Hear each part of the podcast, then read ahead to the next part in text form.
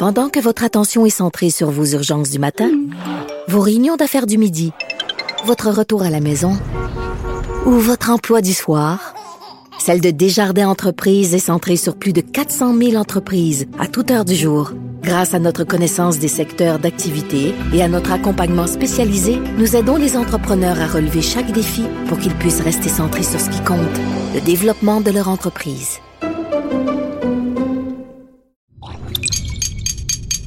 Cube Radio.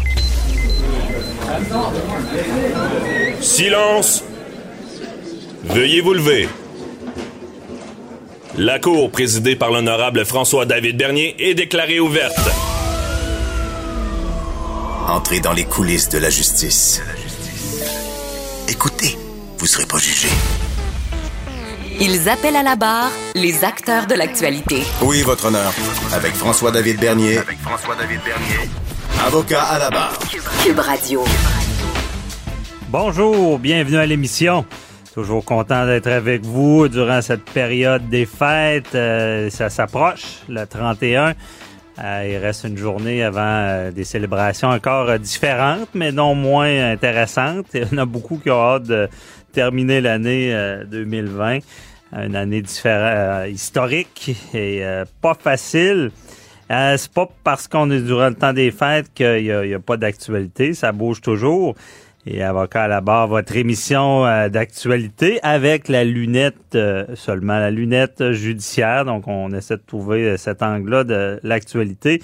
Et pour vous aujourd'hui à l'émission, on va, on revient sur une lettre, ben un sur un livre très intéressant. J'avais vu ça chez Renaud Bré, là, cœur de policier.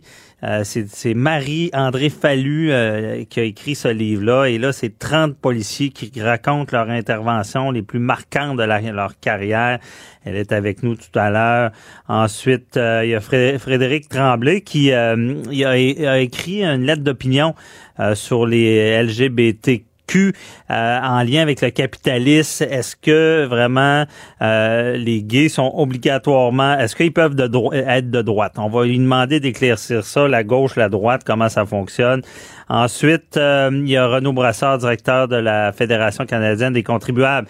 Et là, on, on, commence le marathon pour les résolutions et il y a des résolutions pour le gouvernement en 2021 pour partir l'année du Montpied. Daniel euh, Turp, qui est aussi une lettre, euh, qui est professeur à titulaire faculté de droit de l'Université de Montréal, une lettre d'opinion également qui euh, qui parle de, toute la crise d'octobre. On a hâte de l'entendre là-dessus. Richard Thibault qui, qui va nous... il revient sur le gouvernement. Est-ce qu'il y a une bonne note? La gestion en ce moment du Sud? Et on apprend aussi également ce matin qu'un libéral, Pierre Arcan, qui est à la Barbade. Ouh, j'aimerais pas ça être à sa place. Euh, c'est sûr qu'en ce moment, avec tout ce qu'on parle avec les voyageurs, l'inquiétude qu'il y a, c'est certain que c'est pas bon pour l'image politique. Et euh, vous connaissez Avocats sans frontières? Avocats sans frontières, c'est une entrevue que j'ai faite cette année avec Maître Pascal Paradis. Si vous voulez en connaître plus, c'est à écouter. explique comment ça fonctionne à l'étranger. C'est pas si loin de nous, Avocats sans frontières, là, dans d'autres pays. Et on revient sur, euh, en temps de pandémie, les, la conduite dangereuse euh, qui semble être un fléau.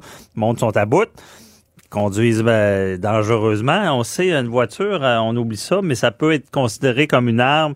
Euh, c'est pas le genre de crime euh, pour lequel on va être accusé. Ça peut avoir euh, de grosses conséquences. On, en parle tout à l'heure. Et moi, je reviens en début d'émission sur l'actualité et je suis choqué de voir ce qui s'est passé à la guignolée là, des... la guignolée qui a été cambriolée. Euh, c'est euh, la guignolée des médias qui est sur la rive sud de Montréal. Et quel crime odieux! OK, c'est pas le crime contre la personne. je comprends qu'il y a des, crimes beaucoup plus graves. Là. Ici, on parle de, vol de denrées, on parle d'entrée par effraction, on parle de méfaits de vandalisme, comme on appelle communément. Et euh, c'est on, verrait ça ailleurs, on n'en parlerait pas tant que ça. Mais quel genre de criminel va aller s'attaquer à des gens qui sont démunis? cette nourriture-là là, est destinée là, à des, des gens qui n'ont besoin. Euh, des, familles, des, des enfants qui, ont euh, durant le temps des fêtes, c'est pas tout le monde qui a les moyens de s'acheter euh, ce qu'on veut puis bien manger. Ces, ces paniers là sont essentiels. Moi, j'ai déjà participé à donner des paniers comme ça avec le club Lyon et quelle expérience parce qu'on on croit, on pense que tout le monde c'est la l'abondance. C'est pas le cas.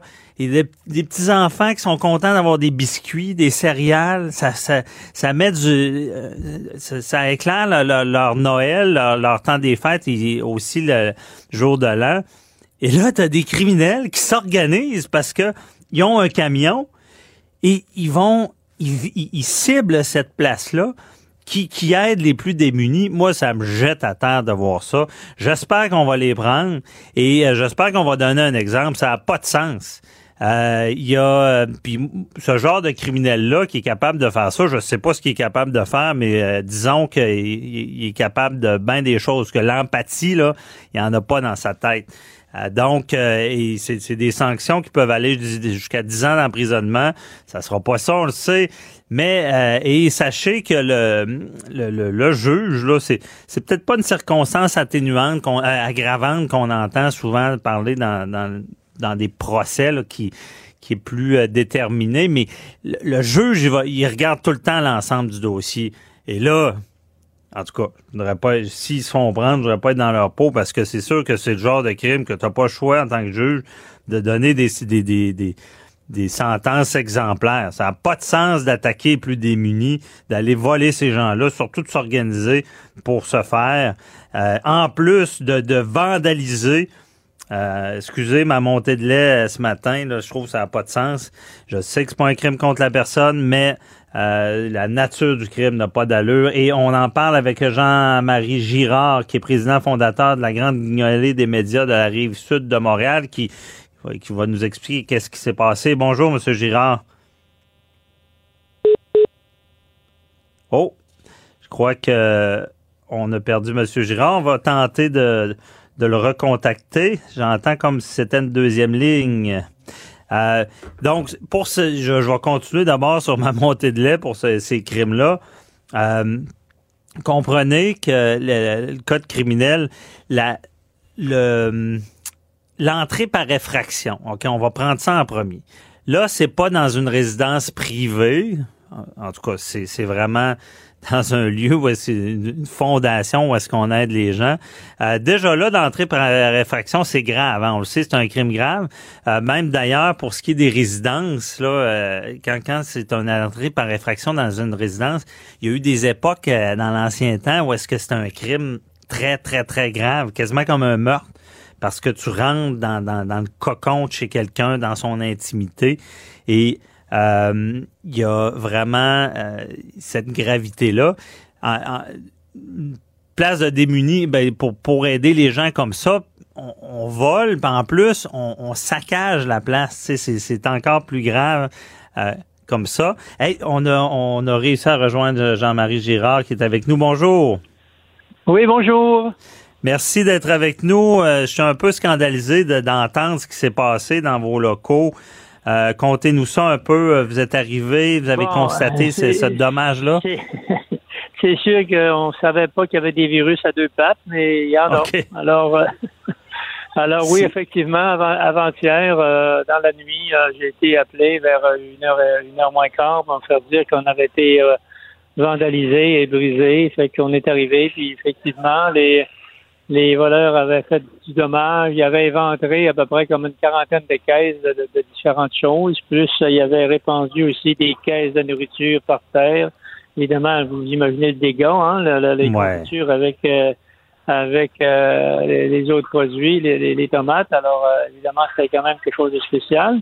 Après ça, mhm. évidemment, ils sont, sont partis avec avec des denrées, ils sont partis avec des produits de bébé, des produits de pharmacie. Euh, bon, évidemment, euh, je pense qu'ils ont été comme surpris par le, la personne qui, qui, vérifiait la bâtisse, parce que dans le fond, la porte, la porte du, du, du, du, euh, kit de chargement était ouverte, puis il y avait, déjà mis sur une palette encore des choses pour partir avec. Fait que, On n'a pas vu qui c'était, mais je dire, on les a comme surpris d'une certaine manière, je pense.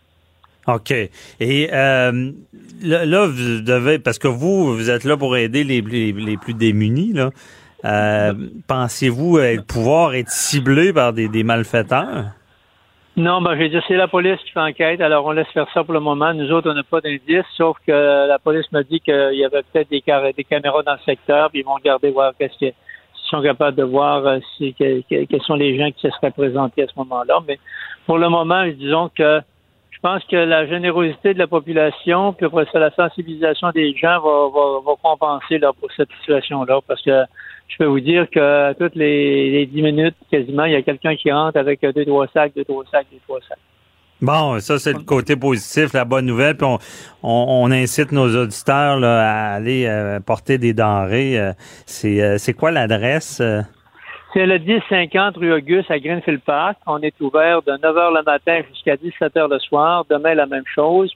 Et à partir après le 1er janvier, à partir du 2 ou 3, évidemment, ça sera sur appel pour qu'on puisse répondre aux gens qui viendront livrer euh, des choses.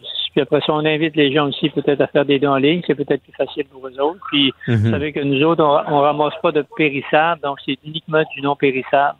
Fait qu'à ce moment-là, on va dire avec les, les, les argents qu'on ramasse, on, ça permet aux gens d'aller euh, chercher du lait, du pain, du beurre, euh, de la viande avec, avec un don, oui. Ah, c'est certain que les dons, c'est important. Euh, ça permet d'acheter de la nourriture. Donc, c'est aussi important que de pouvoir aller emporter. Et euh, est-ce que vous, euh, pour vous, là, c'est ce genre de crime-là, c'est jamais arrivé là, à la Guinée? Non, c'est la première fois. Moi, je vais vous dire, là, moi, j'ai parti ça il y a 19 ans, puis c'est la première fois que ça nous arrive. On n'est jamais, on n'a jamais été ciblé. ouais. Je sais pas s'ils cherchaient d'autres choses, mais en tout cas, ils ont viré à l'envers on peut vous dire qu'ils ont, viré ça à l'envers, pas à peu près. Pensez-vous que c'est des gens qui connaissaient l'endroit ou? Je ne, sais, pas. Je ne sais pas. peut-être que c'était ciblé, peut-être qu'il avait été, je sais pas. On ne le sait vraiment pas. C'est impossible. On n'a aucun indice dans le moment où on se tape. Bon, ben y a pas, on verra l'enquête. C'est sûr que pour pour tout le monde, c'est le genre de personnes qu'on on a peur qu'ils soient prêts à tout. Là, c'est sûr qu'il y a. Ouais, c'est ça. On les, a, on les a à l'œil, si on peut dire. ben oui, certainement pas d'empathie euh, dans ces gens-là. Et euh, on vous souhaite donc euh, c'est sur la, la voie là, pour au moins être capable de, de récupérer ce qui a été volé là, avec, avec la, mobilisation. la, la, population répond bien. Puis après, c'est évidemment aussi nos hommes politiques qui sont en train de voir aussi qu'est-ce qu'ils devraient faire aussi. Fait qu'à ce moment-là, regarde, je pense qu'au que au, niveau des dons, au niveau des argents, on espère que ça va compenser pour ça.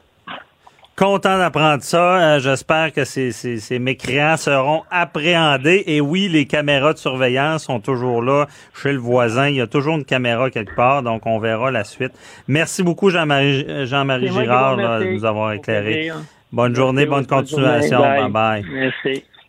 À retour, euh, on part du livre Cœur de policier avec euh, Marie-André Fallu. Pendant que votre attention est centrée sur cette voix qui vous parle ici, ou encore là, tout près ici, très loin là-bas, ou même très, très loin, Celle de Desjardins Entreprises est centrée sur plus de 400 000 entreprises partout autour de vous. Depuis plus de 120 ans, nos équipes dédiées accompagnent les entrepreneurs d'ici à chaque étape pour qu'ils puissent rester centrés sur ce qui compte, la croissance de leur entreprise. Avocat à la barre. Alors je procède à la lecture du verdict. Avec François-David Bernier. Les meilleures plaidoiries que vous entendrez. Cube Radio. Cœur de policier, le livre. Répondre à un appel 911, c'est la pointe de l'iceberg. On parle d'accidents tragiques, d'infanticide, noyades, agressions sexuelles, proxénétisme, disparition, incendie, sauvetage d'enfants, identification judiciaire, poursuite routière, déploiement à l'étranger. C'est toutes des choses que les policiers font. En arrière des policiers, il y a des humains, je vais vous le dire, et c'est pas toujours facile. Et ce livre qui, qui est très intéressant à lire, euh, Cœur de policier, écrit par Marie-André Fallu, qui est avec nous. Bonjour. Bonjour, François David. Merci d'être là. Euh, c'est, tout qu'un livre. Euh, j'ai, j'ai, lu des extraits. C'est, des histoires touchantes. comment ça a commencé, cette idée-là d'écrire sur les policiers et leur travail? Ben, moi, je suis en couple avec un policier de, de SPVM à Montréal. Euh, puis avant de, avant de l'avoir dans ma vie, je côtoyais pas vraiment. Tu sais, je suis ici mhm. aussi du milieu des communications puis des médias, donc j'avais pas vraiment un entourage policier.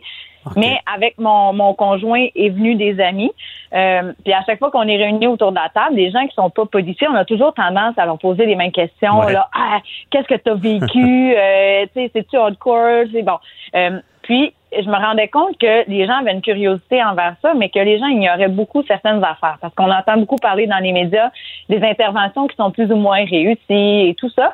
Mais il y a des choses, des fois, des, des histoires rocambolesques qui font pas de sens. Il y a des histoires qui sont traumatisantes, qui sont touchantes. Puis, mhm. comme vous l'avez dit en introduction, c'est des humains derrière le policier. Ils vivent des situations qui, qui sont parfois difficiles parce que quand tu appelles le 911 pour avoir recours à leur service, c'est pas parce que ça va bien.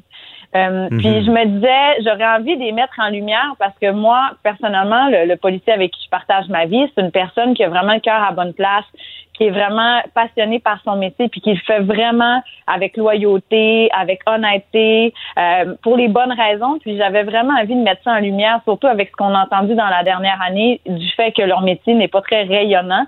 Je comprends mm, tout ça, mais j'avais envie de mettre du beau là-dedans. Surtout avec l'année 2020 qu'on a eue, ben, ah. je voulais aider un peu.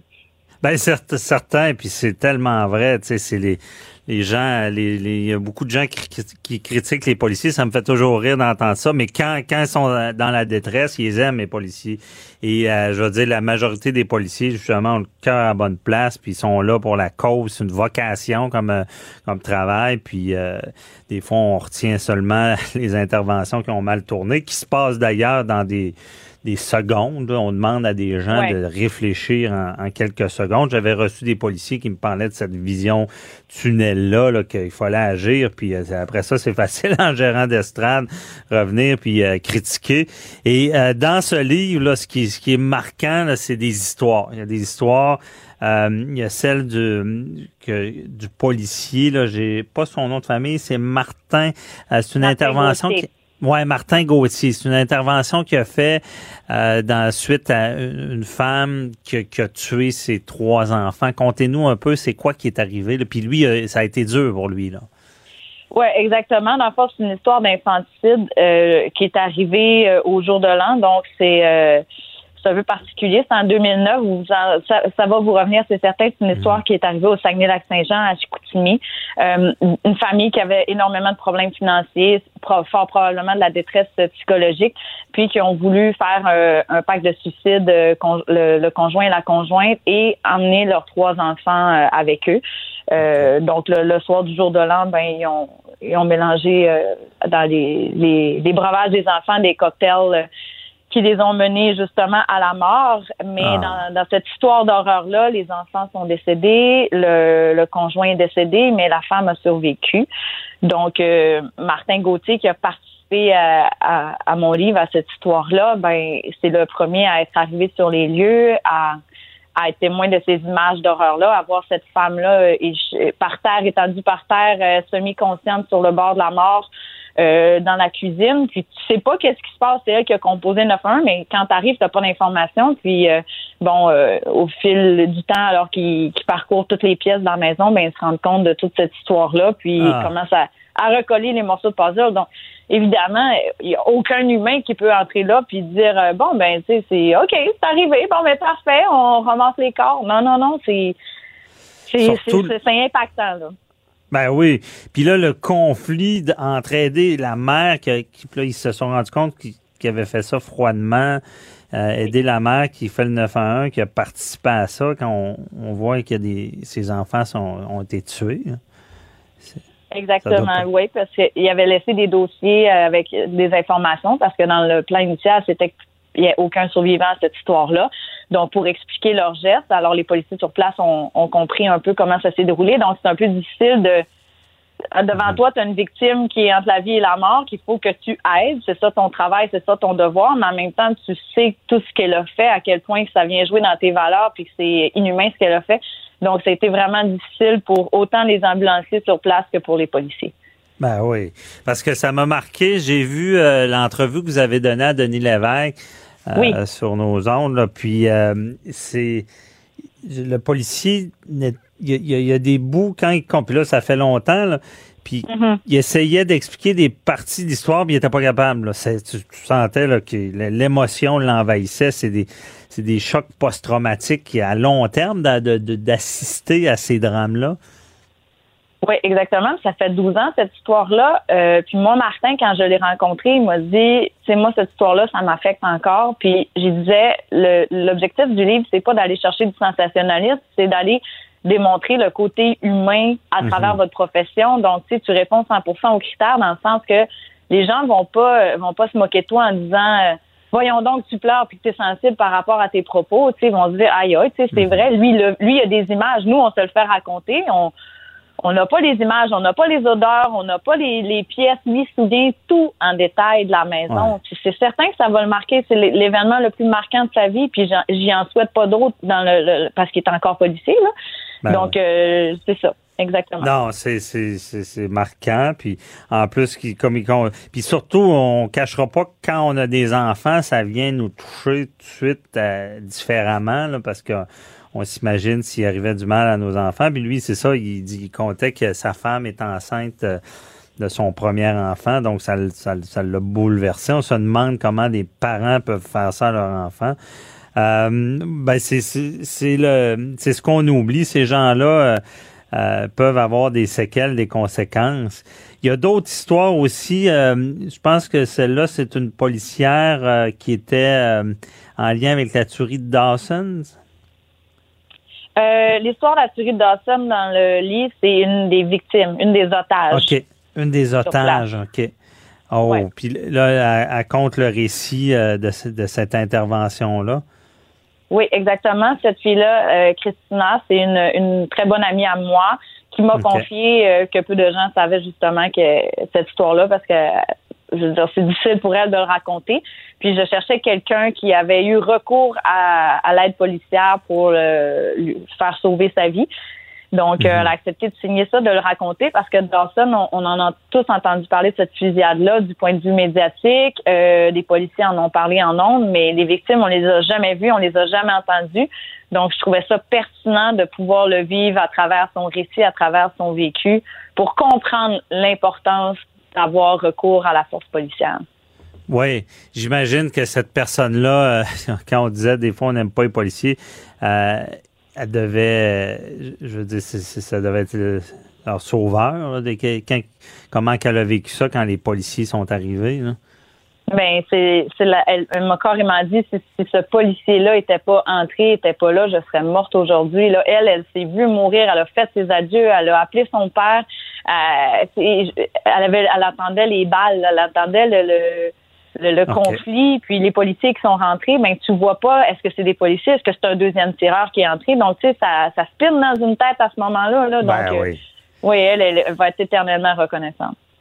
Oui, puis j'imagine qu'elle euh, a dû vivre un choc post-traumatique après cet événement-là. Ben, c'est certain que, tu sais, dans les foules, c'est pas la personne la plus à l'aise, qui est tout à fait normal parce qu'elle est toujours en hypervigilance, dans le sens que, tu sais, moi, je suis une personne qui a pas vécu de drame, donc je suis un peu dans la belle naïveté de tout le monde est gentil, tout le monde est bon. Euh, mais quand mhm. tu vis, tu vis quelque chose de traumatisant comme ça, ben, tu le penses plutôt autrement. Tu es toujours dans le doute, puis tu es toujours à analyser les, les faits et gestes de tout le monde. Y a quelqu'un qui est louche? Donc, euh, ça s'apaise un peu avec le temps, mais c'est pas 100% résorbé. Je comprends. Et les policiers, justement, parce que, bon, on s'entend qu'il y a ces événements graves-là, mais des fois, le reste du temps, il y a une, forme de, routine, de, travail, comment ça se passe. Mais j'imagine qu'ils doivent toujours avoir... Euh, tu te lèves un matin, tu vas sur le... Bon, tu interviens, tu, tu fais ton travail, mais tu sais jamais ce qui va arriver, là.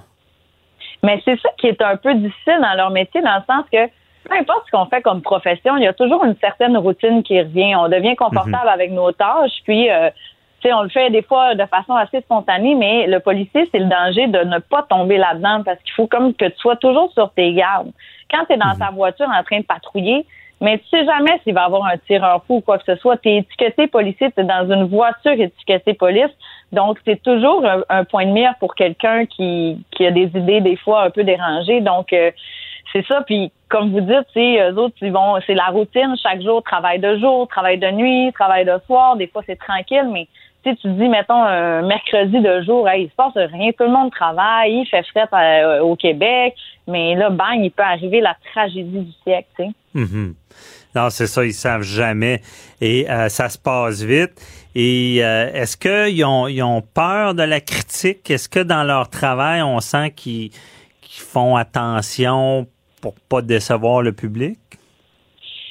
Euh, ben, tu sais, dans le fond, moi, je suis pas policière, fait que je peux pas vraiment m'exposer pour eux, mais je vais parler... constatations, hein? Ouais, je vais parler un peu, de, mettons, pour mon, mon conjoint. Euh, lui, à Montréal, ce qui est de plus en plus difficile, c'est que là, de, de plus en plus, tout le monde filme. Donc, il euh, ça lui est déjà arrivé de d'arrêter un proxénète qui venait de d'agresser et de tabasser euh, son escorte. Euh, Puis le, le, proxénète collaborait pas avec la police, donc des fois, ce qu'il disait, c'est qu'il faut mieux, c'est mieux être trois policiers à menotter un individu que parce que tout seul, c'est la force contre l'autre, donc tu vas être obligé de, de, le frapper pour pouvoir le menotter. Donc à trois, ben, tu as l'air à être plus agressif, plus violent, mais c'est plus pour pas le blesser, pour pas y casser un bras, puis parce qu'il collabore pas. Mais là, quand un citoyen arrive à côté, puis qu'il commence à filmer l'arrestation, puis qu'il traite la police euh, de tous les noms en disant ça n'a pas de bon sens, vous êtes trois sur lui, qu'est-ce qu'il a fait, c'est une pause victime. Mais le policier peut pas aller dire Hey, écoute, mon homme, c'est un proxénète qui vient de tabasser et agresser une escorte qui exploite. Tu peux pas aller dire ça. Mais c'est fâchant c'est enrageant parce que souvent ils se disent si vous saviez la réalité, tu sais. Mais ben on y va tout le temps. Mais les, Québécois, on est comme ça. Hein? On y va avec le jugement de ce qu'on voit. On prend pas la peine d'analyser d'un autre angle ou de prendre ben, le temps de réfléchir. C'est ça, se mettre dans sa peau parce que, bon, un, à un, il faut, faut euh, que faut, faut vraiment que la personne soit, soit neutralisée. Puis pour ce faire, faut, faut être plus agressif. C'est ça. C'est que les gens se mettent pas dans leur peau et comprennent pas que ces policiers-là veulent rentrer chez eux et qu'une fois que le qui se sont fait agresser, il est trop tard. Il y en a qui, se font tuer, il y en a qui se font blesser. Euh, très, très, très intéressant comme livre. On, on invite les gens à aller le, lire. C'est aux éditions de l'Homme. Merci beaucoup euh, euh, de, de, nous avoir Marie-André Fallu là, et félicitations pour votre livre. Bonne ben, journée. Merci beaucoup, c'est gentil. Bonne journée. Au revoir. On parle ben, maintenant à Frédéric Tremblay en lien avec tout ce qui est LGBT et euh, on, va parler de est-ce que quelqu'un gay peut, être euh, de droite? Est-ce que c'est possible? À tout de suite. Déclarez-vous solennellement de dire la vérité, toute la vérité et juste la vérité. Avocat à la barre. Avec François-David Bernier. Euh, il y a une lettre d'opinion dans le journal qui fait quand même réagir. C'est un, médecin en, pratique familiale, Frédéric Tremblay. Euh, qui, euh, est homosexuel, qui a eu à l'époque des discussions en lien avec disant que est-ce que les, gens lui disaient ben quelqu'un qui est, qui est gay ne peut pas être de droite parce qu'il y a droite gauche droite gauche on entend beaucoup parler. Moi c'est un concept des fois qui mérite parce que euh, pourquoi pourquoi on peut pas être plus de droite sur un sujet et plus de gauche sur l'autre? Pourquoi il faut faut se camper dans un camp? Euh, Quand on est plus tempéré dans, dans, le milieu, souvent on se fait dire qu'on est mou. Moi, je crois pas que c'est le cas. Il y a des variantes. Ces, ces, ces concepts-là sont là euh, pour expliquer euh, des courants de pensée, mais sont pas absolus. Et on voulait en savoir plus sur cette lettre-là avec Frédéric Tremblay qui est avec nous. Bonjour. Bonjour. Merci d'être avec nous. Euh, expliquez-nous un peu le contexte de votre lettre. Euh, ben, en fait, c'est ça, c'est quelque chose que je, je. Ça fait un certain temps, mais la, pensée m'avait toujours trotté en tête quand même. Puis, mhm. euh, il n'y a pas vraiment de contexte particulier ces temps-ci, mais c'est une réflexion qui continue. Puis, avec la, tribune, faites la différence. Je me suis que j'allais en profiter. en fait, c'est ça. Ben, je, suis d'accord avec vous. C'est assez irritant aussi de réfléchir en termes de droite-gauche. Bon, surtout que on va pouvoir dire socialement, de seulement de gauche, mais économiquement de droite. Puis, en fait, mhm. c'est un peu la position que j'ai dans ce cas-là. C'est pour ça que j'ai du capitalisme aussi dans mes titres. Donc, je dis qu'un gay peut pas être socialement conservateur parce qu'il peut pas être euh, moralement, il peut pas être du côté de la religion qui a quand même un, clash avec l'homosexualité, mais il peut très bien être économiquement de droite et vouloir euh, transformer socialement les habitudes, vouloir créer des nouveaux modèles, que ce soit amicaux, amoureux, familiaux, comme je le dis. Mhm. Euh, puis je trouve ça un, peu dommage qu'on dise aux LGBTQ qu'ils ne peuvent qu'être économiquement de gauche parce que c'est le, seul la seule ligne politique qui défend leurs intérêts en tant que LGBTQ. Donc voilà, j'ai voulu faire passer cette réflexion-là. Parce que, bon, remettons en, contexte, la droite classique, c'est quoi pour vous? Là? Euh, ben, c'est classique autant le côté social, donc ça va être le, côté conservateur moral, donc plus de dire le modèle travail, famille, patrie à la limite. Mhm. euh, puis la gauche se défend, se défend plus comme étant euh, tout ce qui est nouveau, novateur, tout ce qui est euh, défense des communautés marginalisées, etc. Puis moi, je m'inscris depuis longtemps dans la défense de la communauté marginalisée LGBTQ, mais en fait, à mon sens, ça peut mieux être défendu par le fait de, vivre sa vie comme on l'entend. Donc, contrairement au collectivisme de la gauche, ça va plus être un individualisme, je vais prôner, par lequel on va pouvoir démontrer l'exemple de son succès. Euh, dans, dans la lettre ouverte, je cite beaucoup Ayn Rand, qui est une auteure que, que je considère que j'ai dépassé en partie, mais que j'aime bien, qui dit euh, l'exemple de son succès est le plus beau cadeau qu'un humain peut faire à un autre, et je considère que c'est très important dans la, la, défense de la cause des LGBTQ de montrer qu'on peut très bien vivre en tant qu'LGBTQ en mhm. vivant pour soi-même et pour ses propres intérêts. Donc, de droite. C'est ce qui est possible d'être de droite en défendant une cause. Oui. C'est pas, c'est pas Puis, euh, parce que peut-être que ceux qui prennent, qui, qui pensent ça, euh, pensent que c'est, c'est, c'est une nouvelle une cause qui, je sais pas comment expliquer, qui, qui une cause qui a pas tant d'avancée, qu'il faut euh, toujours prôner. Mais le, le, droit des, des LGBT, est-ce que en 2020 est-ce qu'on on est rendu ailleurs? J'ai vu que deux semaines, là, il y a le, le, le, gouvernement suisse qui a autorisé le mariage euh, euh, homosexuels. Euh, et ça fait, c'est quand même surprenant de voir ça en 2020 parce qu'on a l'impression que on a beaucoup évolué dans ce sens-là, puis que c'est plus la, la, la, le combat de l'époque, où est-ce qu'il y avait beaucoup de discrimination. Mais est-ce qu'on est encore dans le combat? Est-ce qu'il y a beaucoup de discrimination dans ce domaine-là encore? Euh, au Québec, plus tant que ça, je dirais, mais je pense que c'est important de réaliser que c'est un combat mondial aussi. Donc, si, mhm. même quand ça va être réglé ici, il va falloir ultimement s'impliquer pour que ce soit ailleurs dans le monde. Euh, je dirais que je n'étais pas tout d'accord avec, tout à fait d'accord avec le diagnostic d'Éric Duhem dans son euh, La fin de l'homosexualité et le dernier gay qui avait beaucoup fait réagir en 2017 à sa publication. Ah, c'était, euh, rappelez-nous, c'était quoi, c'était quoi son propos? Pardon, euh, oui, c'était donc en fait, euh, il disait que l'homosexualité justement était tellement bien acceptée et intégrée qu'il n'y avait plus de combat à mener. Donc il, déclarait, ben, c'est le dernier lien, on peut arrêter d'en parler maintenant, c'est plus important. Je pense que mhm. c'est quand même, c'est quand même significatif et important de le dire. Euh, mais de la même manière qu'une personne hétérosexuelle parlerait de son, son sa partenaire de l'autre sexe, je pense que c'est important de ne pas cacher qu'on a un partenaire du même sexe. Mais il y a peut-être plus euh, l'ampleur des combats qu'il y a eu au 20e siècle, effectivement. Mais je pense que dans ce cas-là, justement, ça vaut la peine de réaliser les, privilèges qu'on a de le vivre au Québec dans ce contexte-là, puis de s'impliquer pour que ça, ça se passe mieux ailleurs dans le monde. Je comprends. Donc, le, combat va quand même bien. Bon, on sait que de, on, se cachera pas que il y, a des parties du globe qui euh, c'est atroce. Je pense que ce qui, ce qui, ce qu'on fait aux, gays lesbiennes, là, c'est, c'est, pas réglé dans le monde entier. Euh, si on focus plus euh, au Québec, euh, parce que bon, j'imagine vous avez des amis, vous avez, il y a une communauté aussi là, et moi j'ai des amis gays aussi, puis c'est, c'est vraiment, mais j'ai l'impression que justement que le combat est pas fini pas tant sur le, les droits, mais est-ce que ça arrive encore a des jeunes qui qui veulent pas, comme on comme on dit l'expression, sortir du placard?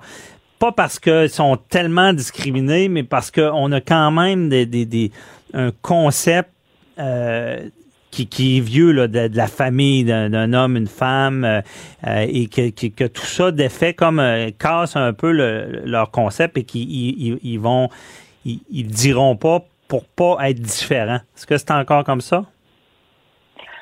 Euh, oui, je pense que c'est effectivement, ça doit rester la, principale raison de la difficulté à, s'accepter, mais ça, étant donné qu'il restera toujours, euh, ça restera toujours une minorité de la population qui va être LGBTQ, je pense que cette difficulté-là va toujours un peu rester, puis on peut pas vraiment en blâmer qui que ce soit. N'importe quelle différence est plus difficile à assumer puis à manifester. Mais je mhm. pense que je pense que temps qu'on travaille sur le côté de diminuer la discrimination puis de de faire que ben, c'est ça qu'il puisse y avoir un plus grand support des, de ceux qui l'ont bien accepté, qui l'ont bien vécu envers ceux qui ont plus de difficultés à le faire. Je pense que beaucoup plus en, en région maintenant, ça reste encore difficile. Dans les villes, il y a plus, plus, de possibilités de rejoindre des gens similaires à ça. Justement, il y a les communautés dont vous parliez dans les villes. Je mets entre guillemets, je l'écris aussi entre guillemets dans la, lettre ouverte parce que je pense que ces communautés-là physiques, comme par exemple les villages à Montréal, ou si un petit quartier à Québec, euh, ont pu être plus utiles, plus nécessaires à une certaine époque, le sont encore en partie, mais pourraient l'être de moins en moins. Puis je, pense qu'il va y avoir quand même une certaine résistance du côté LGBTQ à ce que ça, à ce que ça disparaisse tout à fait, mais je pense que ça va se faire éventuellement dans la suite des choses. OK. Et euh, parce que vous n'avez pas été témoin de gens qui, qui, qui, qui se battent là, à pas vouloir le dire, est-ce que c'est encore le cas? Euh, oui, oui, il y en a quand même, mais euh, je dirais beaucoup moins qu'à une autre époque quand même. Puis je pense que c'est ça, les, les parents, ben, je pense que le défi, ça peut être justement de l'annoncer à la famille, puis la déception des parents, de s'imaginer qu'elle n'allait pas avoir de petits-enfants, etc., etc. Mais on sait mhm. que les modèles familiaux, c'est là-bas, puis que c'est de moins en moins vrai que les couples homosexuels n'auront pas d'enfants. Je pense que cette déception-là part. OK. Parce que c'est ça, il y, a, beaucoup euh, de couples gays qui, qui, adoptent des enfants. Là. Mm-hmm. OK. Donc, c'est euh, cet élément-là. Et pour si on revient, euh, on sait qu'au Québec, c'est beaucoup amélioré, mais vous êtes capable de m'en témoigner. Est-ce que ça, ça arrive encore de, de, de, se faire garder croche, d'être discriminé parce qu'on est gay? Moi, ça m'arrive très peu, mais c'est ça, j'ai le, privilège de me tenir dans des dans des groupes, des cercles où c'est mieux accepté. Je pense qu'en général, dans le milieu universitaire, le milieu médical, le milieu plus éduqué, ça va être bien accepté. J'imagine que dans d'autres milieux, je parlais de la région, peut-être dans des, des contextes professionnels euh, plus manuels, techniques, j'imagine qu'il peut y avoir plus un, malaise par rapport à ça. Donc j'imagine que mhm. oui, pour certaines personnes, quand même, ça peut être un plus grand défi de, de le vivre au quotidien. OK. Et euh, en quelques mots, là, pour vous, c'est où le, où on peut dire que ça, fait combien de temps que c'est plus accepté? Puis c'est quoi qui a fait que la société euh, accepte maintenant au Québec? Euh, une partie, une partie législative, assurément. Je pense que dans la sphère politique, les, les, euh, les débats et les discussions qui ont mené à accepter le mariage entre conjoints de même sexe ont aidé. Euh, la plus grande visibilité dans les médias, de plus en plus de gens se sont assumés, l'ont manifesté publiquement je pense que ça a aidé aussi à le faire passer auprès du grand public. Bon, il y a eu, il y a eu certains reculs par rapport à ça, par rapport à des, scandales récents que je n'aimerais pas, que tous les gens ont en tête. Euh, mais je pense que c'est, je pense que c'est juste un recul temporaire. Je pense que plus les gens sont exposés à, l'existence de ça, à la réalité de ça, plus ils disent que c'est normal, puis qu'il n'y a pas de, de problème à le vivre de cette manière. OK. Et rapidement, est-ce que euh, des fois, le, euh, parce qu'on voit la, parade gay qui, qui, est très flamboyante, qu'on on s'exprime beaucoup, est-ce que ça, ça nuit à la communauté gay, ça? Non, à mon sens, non, j'ai jamais compris trop l'argument de ceux qui disaient que ça nuisait. Je pense que c'est important pour, euh, de un, pour célébrer le fait qu'on puisse le, montrer publiquement, pour se remémorer les, les combats qui ont eu lieu, puis ensuite pour dire qu'il y a quand même des combats qui continuent. Donc, je pense récemment, ça a été une semi-controverse par rapport au, au, puppy play, donc les gens qui ont des masques de chiens puis qui affichent une certaine nudité. je pense que mm-hmm. c'est bien de le montrer publiquement qu'il y a quand même euh, certaines certaines choses qu'on peut vivre qui sont pas trop comprises. Fait que je considère que c'est la suite de la suite du combat LGBTQ de manifester ces choses-là, puis de, pouvoir au moins un jour dans l'année le, vivre, dire que ça existe, puis euh, ben en avoir honte. Ça met de la couleur. Donc, euh, au final, conclusion, euh, on peut être LGBT et euh, de droite, évidemment. Il y a des nuances, tout n'est pas blanc ou noir. Merci beaucoup de, nous avoir, Frédéric Tremblay, pour cette lettre et de nous avoir parlé. Bonne journée. Merci, bonne journée. Bye bye. Retour, on parle de, avec Renaud Brossard des résolutions du gouvernement pour bien commencer l'année. À tout de suite. Pendant que votre attention est centrée sur cette voix qui vous parle ici, ou encore là, tout près ici, très loin là-bas, ou même très, Celle de Desjardins Entreprises est centrée sur plus de 400 000 entreprises partout autour de vous.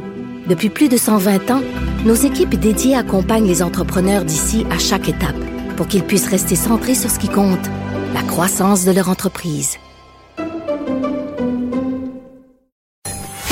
Avocat à la barre. Avec François-David Bernier. Des avocats qui jugent l'actualité tous les matins.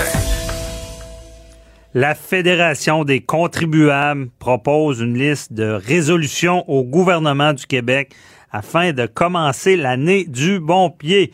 On va en savoir plus sur ces résolutions. On est à l'heure des résolutions. On va en parler même demain, euh, des résolutions personnelles à l'émission. Euh, et euh, on reçoit Renaud Brossard qui est avec nous, directeur à Québec de la Fédération canadienne des contribuables. Bonjour. Bonjour. Merci d'être là. Euh, avez-vous, euh, vous avez des, bonnes résolutions à proposer au, gouvernement? On, va commencer par la première. C'est laquelle? Parfait. Ben, écoutez, effectivement, ce qu'on propose d'abord euh, au gouvernement, c'est prendre des résolutions pour commencer l'année du bon pied puis s'améliorer, essayer de faire mieux. La première chose qu'on propose, c'est d'essayer d'essayer de trouver un moyen de retourner vers l'équilibre budgétaire, notamment en réduisant la dépense de rémunération des fonctionnaires. OK, mais ça, oh, en réduisant, mais ça, ça, risque de faire la, la grogne, cette résolution-là. Ça se peut-tu? Ben écoutez, je m'attends pas à recevoir des cartes de net de la CSN et de la FTQ en disant ça, effectivement. Mais présentement, euh, la rémunération des fonctionnaires, c'est une des plus grosses dépenses du gouvernement du Québec. Euh, le gouvernement paye 40 milliards par année en salaire au-delà de 500 000 employés euh, sur un budget de 120 milliards n'importe quel effort pour essayer de retourner à l'équilibre budgétaire, retourner euh, à un niveau, à, des finances viables à long terme, doit inclure certaines choses à ce niveau-là.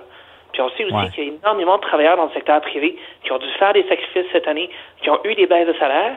Ce qu'on demande, c'est aux fonctionnaires, aux fonctionnaires dans le secteur public de montrer qu'ils sont capables de faire la même chose. C'est difficile, par contre, de, de, de réduire un salaire. Des fois, c'est plus facile de moins l'augmenter. Mais quand on a déjà donné, en tout cas, puis je parle en tant qu'entrepreneur aussi, quand on a déjà donné un salaire, me semble c'est difficile de, de, le réduire.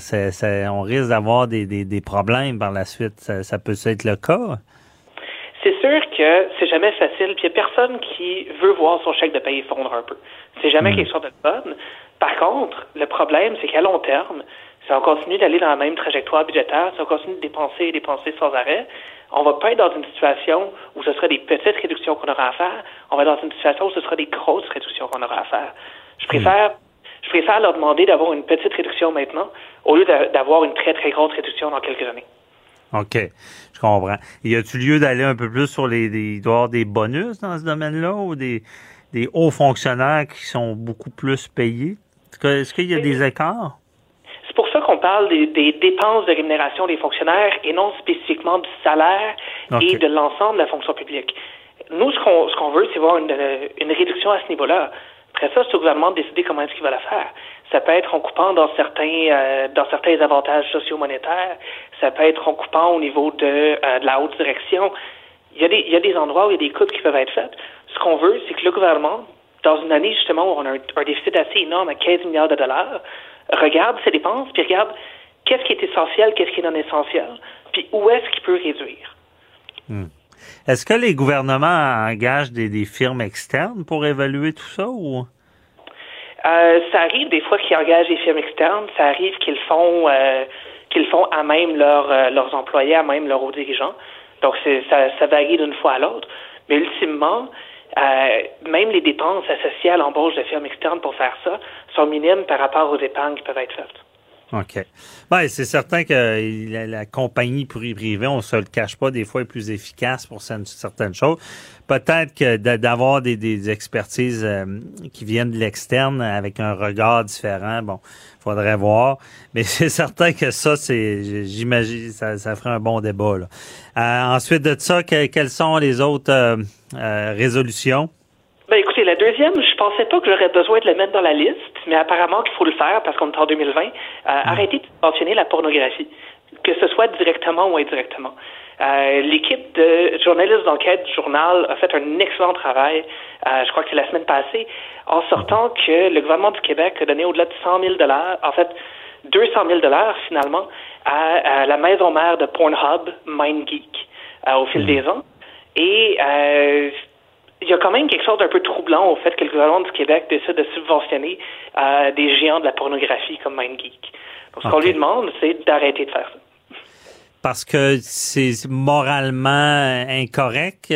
Parce que j'imagine si on a une subvention, c'est une entreprise qui, se qualifiait puis qui regarde pas trop le, le, il, y a, des critères en lien avec euh, avec l'entreprise, mais il n'y a pas de, de critères de moralité c'est pas uniquement une question morale. Je pense que pour beaucoup de Québécois, oui, il y a une question morale. C'est plus une question de euh, d'acceptabilité sociale. Je pense que la majorité des Québécois reconnaissent que l'industrie de la pornographie, c'est peut-être pas l'industrie qu'on veut le plus développer au Québec. C'est peut-être là, c'est peut-être pas là où on veut euh, créer de nouveaux emplois nécessairement. C'est pas non plus une industrie qui a besoin d'argent. C'est une industrie qui est extrêmement rentable. Euh, donc, de prendre genre des impôts des Québécois puis de le mettre dans une entreprise comme MindGeek, c'est assez questionnable. Euh, et on a, dans le cas de MindGeek, heureusement, le gouvernement s'est réveillé en 2018, euh, huit ans après avoir commencé à les subventionner, et s'est dit, mon Dieu, ces gens-là font de la pornographie. Ça a pris huit ans, puis euh, 200 000 dollars de subventions avant de le réaliser. Ah. Euh, ce qu'on se demande, c'est est-ce qu'il y a d'autres compagnies qui ont reçu des subventions comme ça? Puis est-ce qu'on pourrait pas avoir au moins comme politique, au niveau du gouvernement, au niveau de, euh, de l'Assemblée nationale, l'adoption d'une politique pour dire il y a pas des affaires qu'on subventionne, mais on peut-tu arrêter de subventionner la pornographie? OK. C'est vraiment de. Parce que eux, c'est sûr, réagiraient en disant bon, qu'on en 2020, il faut avoir une ouverture, mais c'est, le critère de, de, de, de, choisir où on veut investir. Parce que j'ai, comme l'impression qu'ils regardent pas vraiment la nature de l'entreprise, mais plus le, le critère d'admissibilité à, la subvention. Ben effectivement, mais considère qui a arrêté de subventionner en 2018 quand ils ont découvert que c'était de la pornographie que le que l'entreprise. Bon, dans le fond, ils en tiennent compte, mais ils ne l'avaient pas vu. Je comprends. Parfait. Ben, ensuite de ça? Ben, la troisième, j'y ai fait un peu allusion dans la première, mais c'est de présenter un plan pour, pour retrouver euh, l'équilibre budgétaire. On sait qu'on a un déficit cette année. On sait qu'on a un déficit pour les quelques années à venir. Mais euh, le ministre Girard heureusement dit qu'il s'attendait à retrouver l'équilibre budgétaire en 2025. C'est le problème, c'est qu'il ne nous a pas dit comment il allait le faire. Et je dois vous avouer, quand un politicien me dit qu'il va retrouver l'équilibre budgétaire, mais qu'il ne me dit pas comment on va faire, il n'y a pas des lumières rouges qui s'allument. On a entendu avec Justin Trudeau en 2015 qu'il nous avait promis un, un budget équilibré en 2019. Ben, je peux vous dire, en 2019, le budget était à une coupe de milliards d'être équilibré. OK.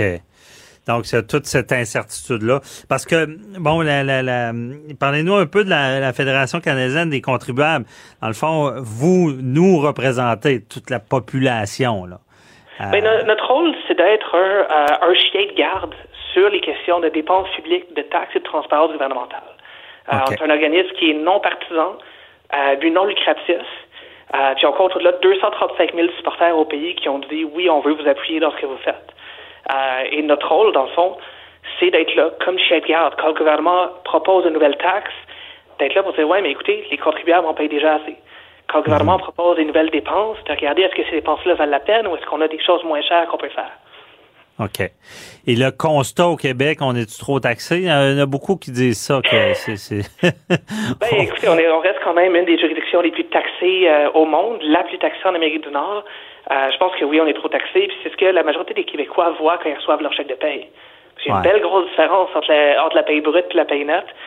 Puis la différence entre les deux, c'est ce qui s'en va au gouvernement. Ouais. Puis euh, y a, si on compare aux États-Unis, c'est-tu mieux là-bas ou euh, au final? Ben, point de vue des taxes, c'est mieux. D'un point de vue des dépenses publiques, on a vu déficit après déficit après déficit.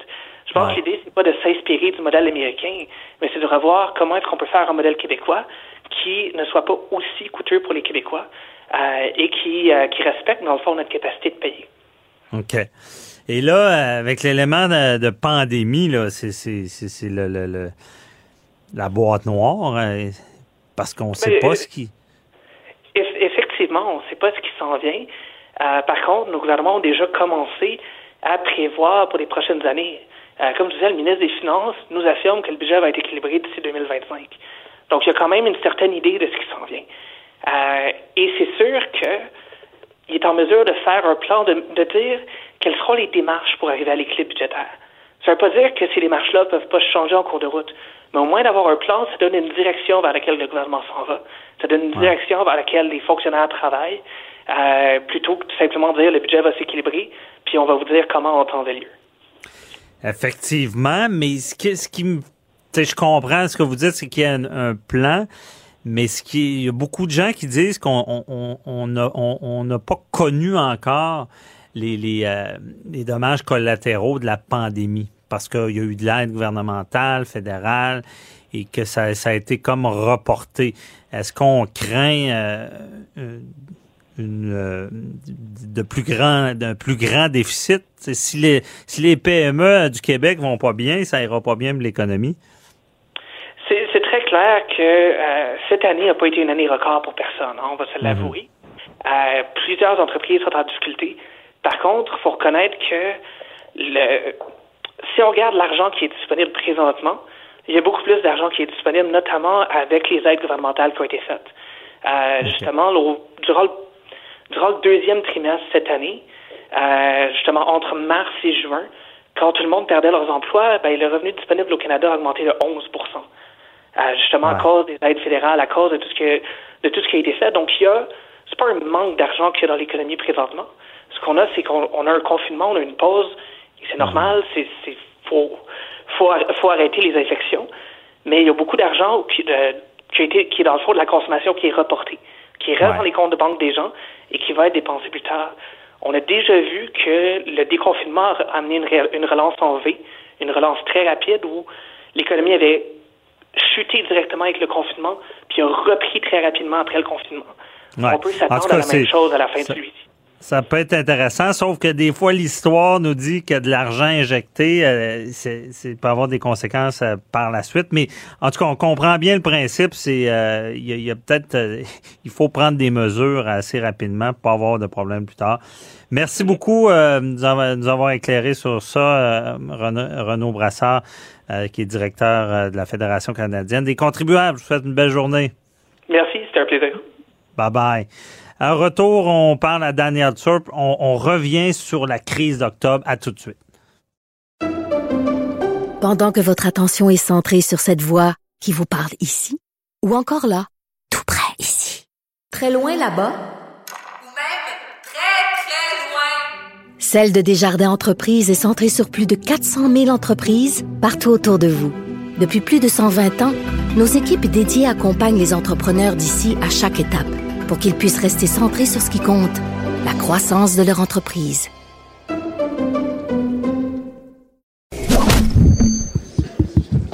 Déclarez-vous solennellement de dire la vérité, toute la vérité et juste la vérité.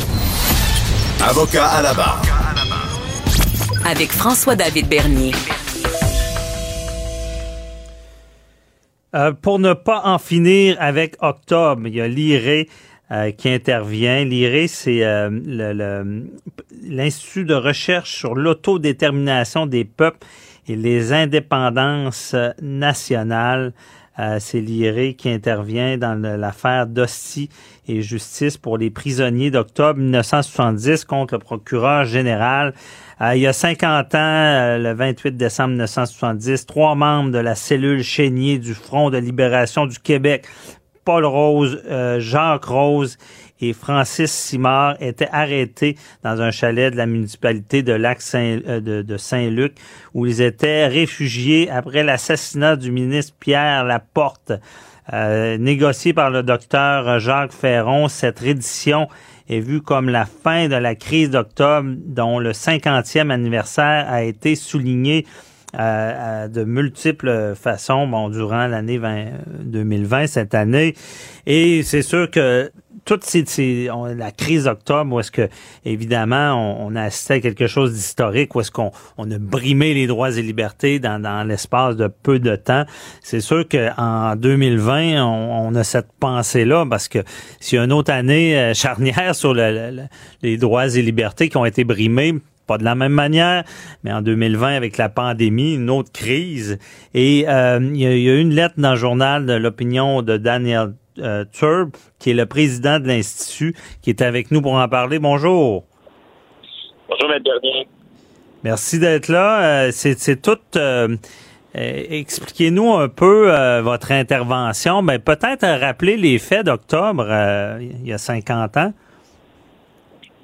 Ben, la crise d'octobre, pour certains, euh, comme moi, j'étais un jeune homme à l'époque. Euh, il y en a qui euh, l'étaient moins, puis ils en ont des très beaux souvenirs. Il y en a qui sont partis depuis. Puis il y a des jeunes qui connaissent moins, mais qui en ont appris davantage cette année parce que les mhm. médias ont beaucoup parlé de, de la crise d'octobre parce que c'était le 50e anniversaire. Là. Il y a eu beaucoup de livres qui ont été publiés. Puis effectivement, la crise d'octobre c'est des moments dramatiques, des moments euh, pas très beaux dans notre histoire où on a assassiné euh, Pierre Laporte et, où on avait euh, pris en otage le consul général du Royaume-Uni, James Cross. et c'est une des cellules d'un front de libération du Québec dont les membres avaient décidé d'utiliser la violence pour promouvoir leur idée d'indépendance, qui avait été mhm. rejetée par ailleurs par la population, par M. Lévesque. Mais en tout cas, c'était quelque chose dont qu'il fallait rappeler parce qu'il faut qu'on ait de la mémoire dans notre société québécoise. Ben oui, mais mais rappeler, c'est que suite à ce euh, euh, aux, interventions du FLQ, le gouvernement fédéral a voulu euh, arrêter ça. C'est là que l'armée a débarqué puis qu'on a brimé beaucoup de droits là.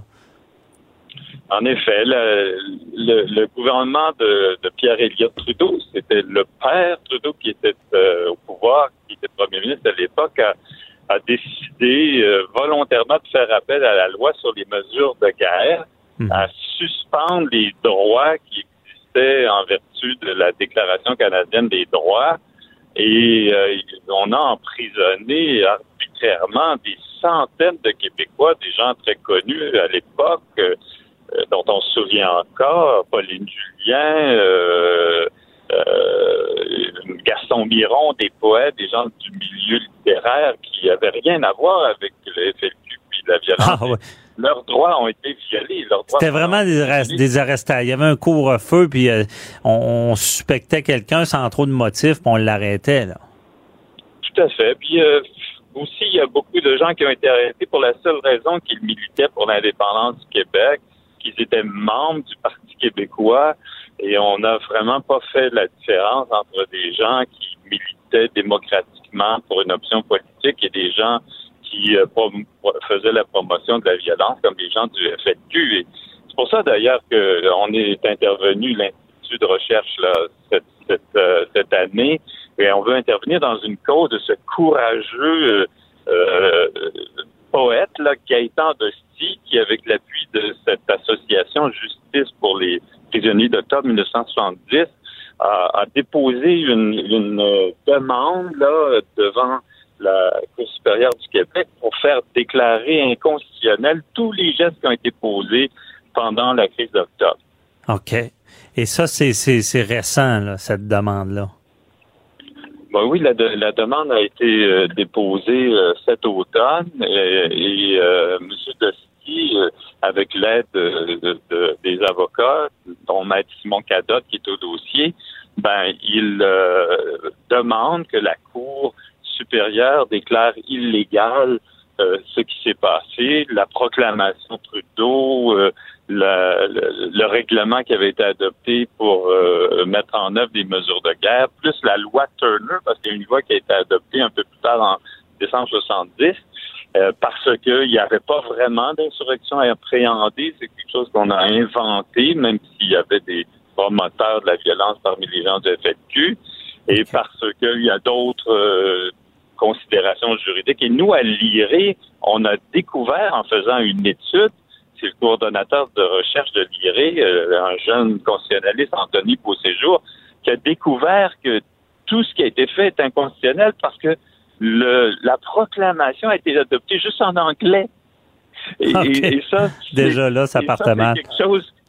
Et ça, ça rend illégal et inconstitutionnel tout ce qui a été fait parce qu'il y a des jugements de la Cour suprême qui ont fait, euh, fait aussi euh, euh, ont rendu inconstitutionnel toutes sortes de lois du Manitoba parce que euh, y avait, ils n'avaient pas été adoptés en, en, français. Alors donc, il y a des mhm. arguments sérieux là, qui nous amènent à considérer, nous, à l'Institut, que tout ce qui a été fait est inconstitutionnel et, donc que les victimes devraient obtenir réparation pour des gestes qui ont été posés qui n'étaient même pas légaux.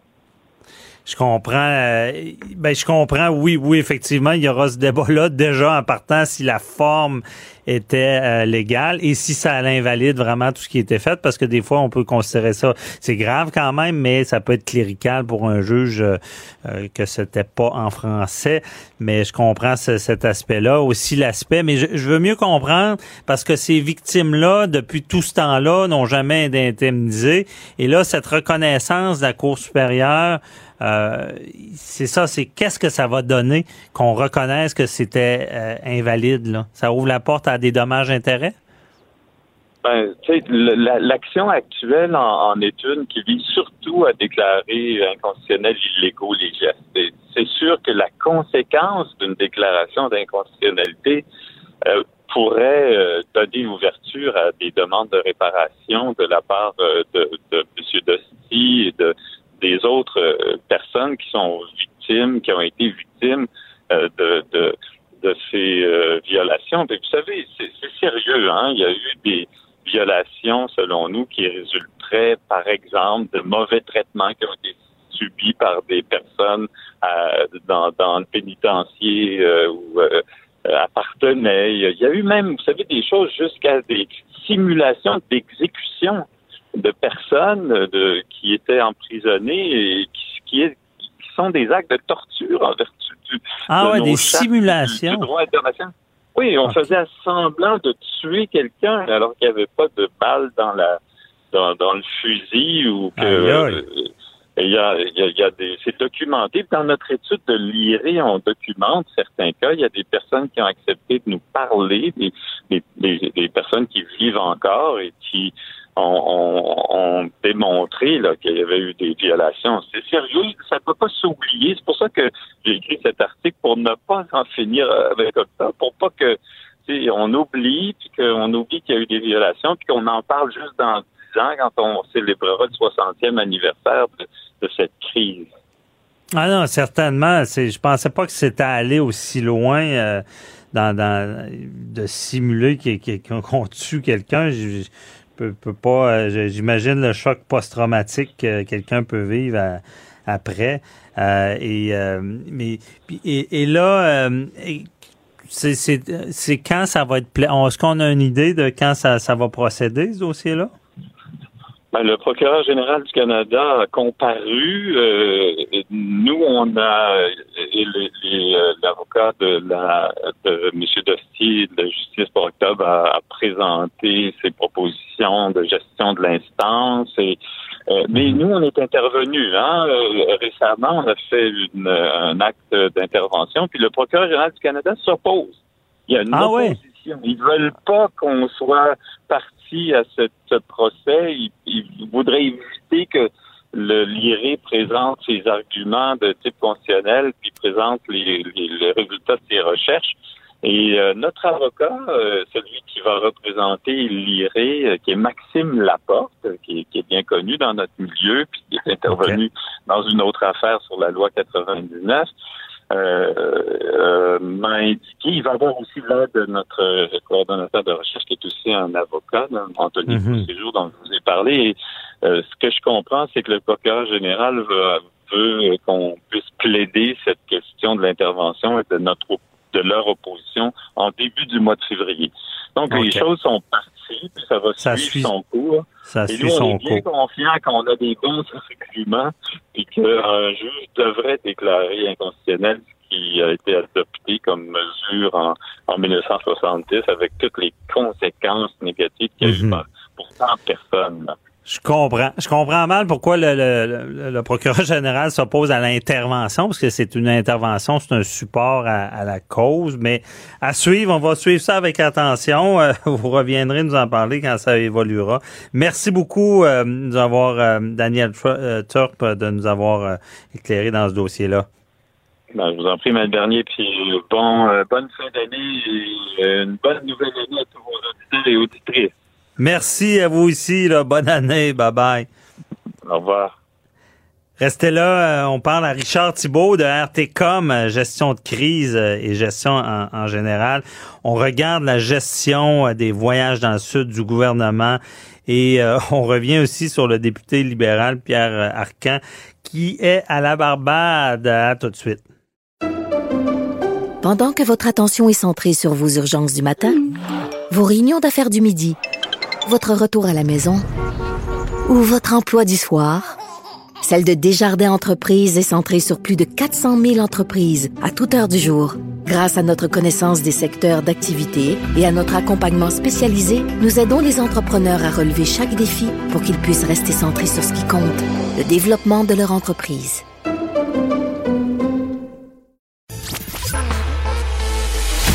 Préparez vos questions. Cube Radio vous offre les services juridiques d'avocats sans frais d'honoraires. Appelez ou textez. 187 Cube Radio. Cube Radio. 1877 827 2346. Euh, suite à la conférence de presse hier du euh, ministre Dubé, il n'était pas content de ce qui se passe. Euh, on sait, j'en ai parlé beaucoup à l'émission, les voyages dans le sud, contradictoires. On se prive ici on fait attention, les gens s'élèvent pas. Euh, par contre, les gens voyagent et ça, c'était le, travail du fédéral de, peut-être empêcher ça. Et euh, là, on veut gérer la crise. La loi permet beaucoup de choses. Si le fédéral collabore, il y a la loi sur la mise en quarantaine. On pourrait même faire, là je vais loin, on peut faire même une place pour accueillir euh, les, les, les, les, voyageurs, on pourrait les héberger. Mais non, on n'ira pas là, on n'ira pas d'un bracelet, bracelet électronique. On va les surveiller, on s'engage. Et euh, j'en avais parlé à l'émission, et le, gouvernement va dans ce sens-là, de, de tester les gens qui arrivent, du moins, ça peut aider. Et on se rend compte qu'il y a un ministre, euh, ben, c'est qu'un député euh, qui est euh, euh, Pierre Arcan, libéral, qui est dans le sud. C'est, sûr que ça paraît mal un petit peu. Et on en parle avec Richard Thibault, président de RTCOM, qui est avec nous. Bonjour. Salut François, ça va bien ce matin? Ça va très bien, oui. Puis euh, c'est tout, qu'un dossier, hein, cette histoire-là de voyage?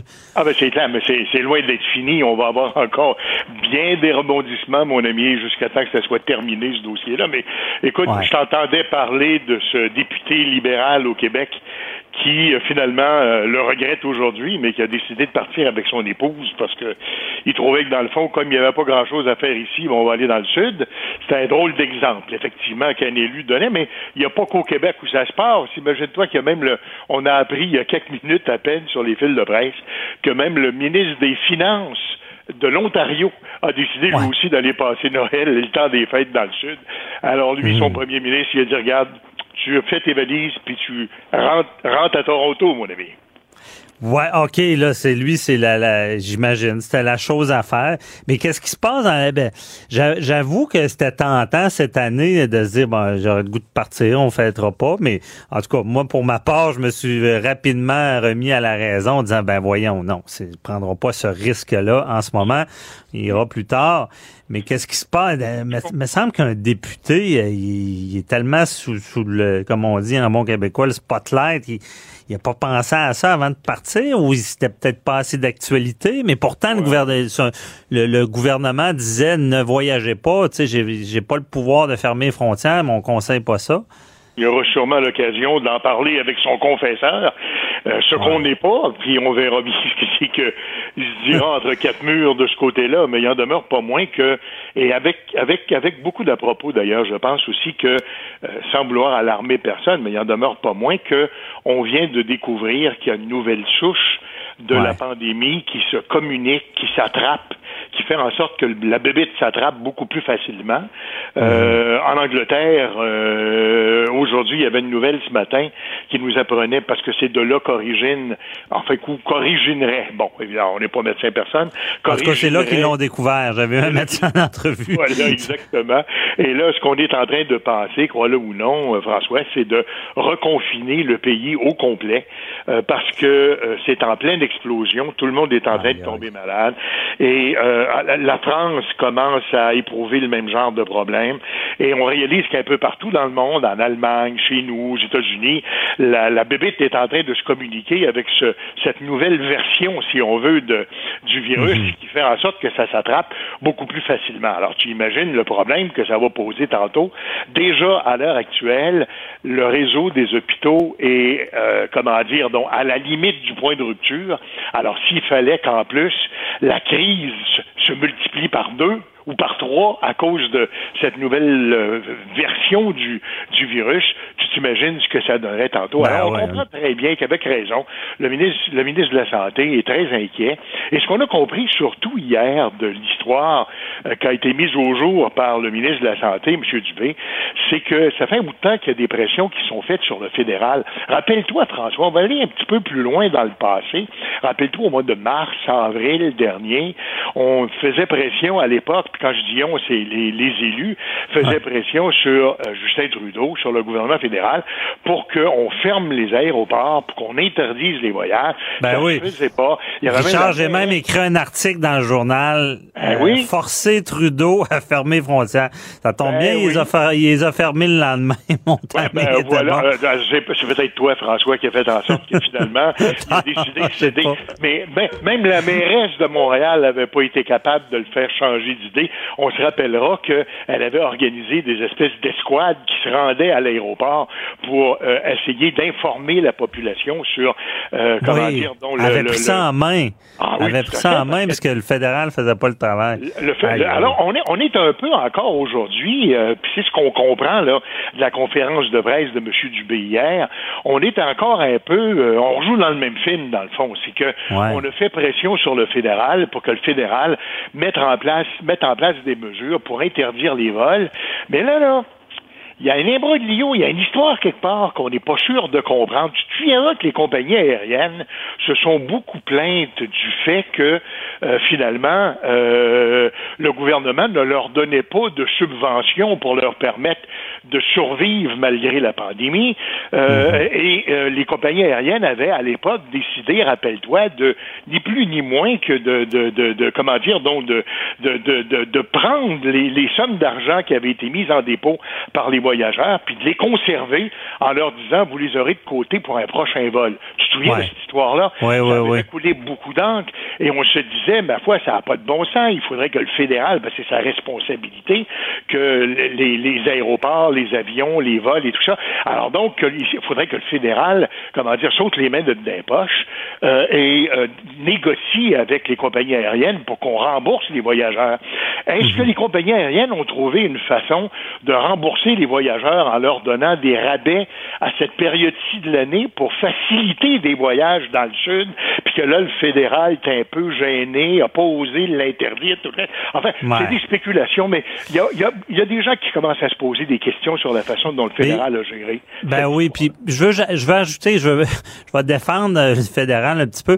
C'est vrai que par contre, côté droits et libertés personnelles, de, de fermer, ce qui s'est passé au début de la pandémie, c'était plus facile. Fermer frontières pour les arrivées, ça, ça se fait bien euh, du côté des droits et libertés, mais empêcher ces ressortissants de sortir, ça, c'est plus difficile. Je pense que c'est là qui, que le que, que Trudeau a décidé de pas agir.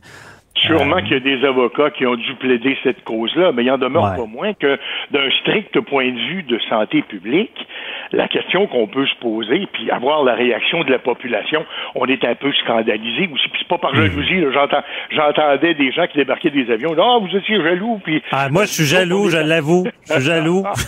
mais c'est pas par jalousie qu'on réagit, c'est Non, que non, c'est- comme société, comme population, on est prêt à s'astreindre, à s'astreindre à un certain nombre de sacrifices pour faire en sorte qu'on ne qu'on ne qu'on ne qu'on n'aggrave pas la situation. Ouais. Et puis il y a des gens qui n'ont pas compris ça puis qui ont décidé d'aller fêter ailleurs. Alors, on verra bien ce que c'est que ça va donner, mais euh, de l'avis des médecins, moi je suis pas médecin, mais de l'avis des médecins qui sont là, on pense qu'on a une crise à gérer sur les bras. Attendons dans dans 15 jours, dans trois semaines, dans dans un mois, là, quand tout ce monde-là sera rentré, qu'on aura euh, comment dire, donc, incubé ce, ce virus-là euh, bien comme faut, là, puis que on verra dans quelle mesure est-ce que la maladie n'aura pas fait de nouvelles ben victimes, que le réseau de la santé sera pas en mesure de prendre. Alors, on réalise que c'est vraiment une crise importante. Il y a des enjeux qui sont importants. Et quand le ministre de la Santé dit, je vais exiger du gouvernement fédéral qu'il impose aux voyageurs qui arrivent de l'étranger de passer un test, donc de se présenter avec un test qu'ils ont fait à leur destination, là où ils sont en voyage à l'heure actuelle, et d'en faire un nouveau quand ils débarquent de l'avion, ben là, on réalise que dans le fond, on vient de se donner des mesures de contrôle pour être capable C'est une bonne... Euh, c'est une bonne gestion de crise, ça. C'était la chose à faire. Du, du, moins savoir qui, qui est contaminé ou pas à l'arrivée, ben, ça, ça peut rassurer tu comprends qu'à partir de maintenant, la grande question qui va se poser, si on veut être capable justement de s'assurer que le réseau, euh, le réseau de la santé n'éclate pas, c'est d'être capable de contrôler l'éclosion puis le développement de la maladie. Je te rappelle qu'on avait tous accepté une espèce de, de confinement, en tout cas, c'est pas aussi strict que celui qu'on a déjà connu, mais une espèce de confinement jusqu'au 11 janvier.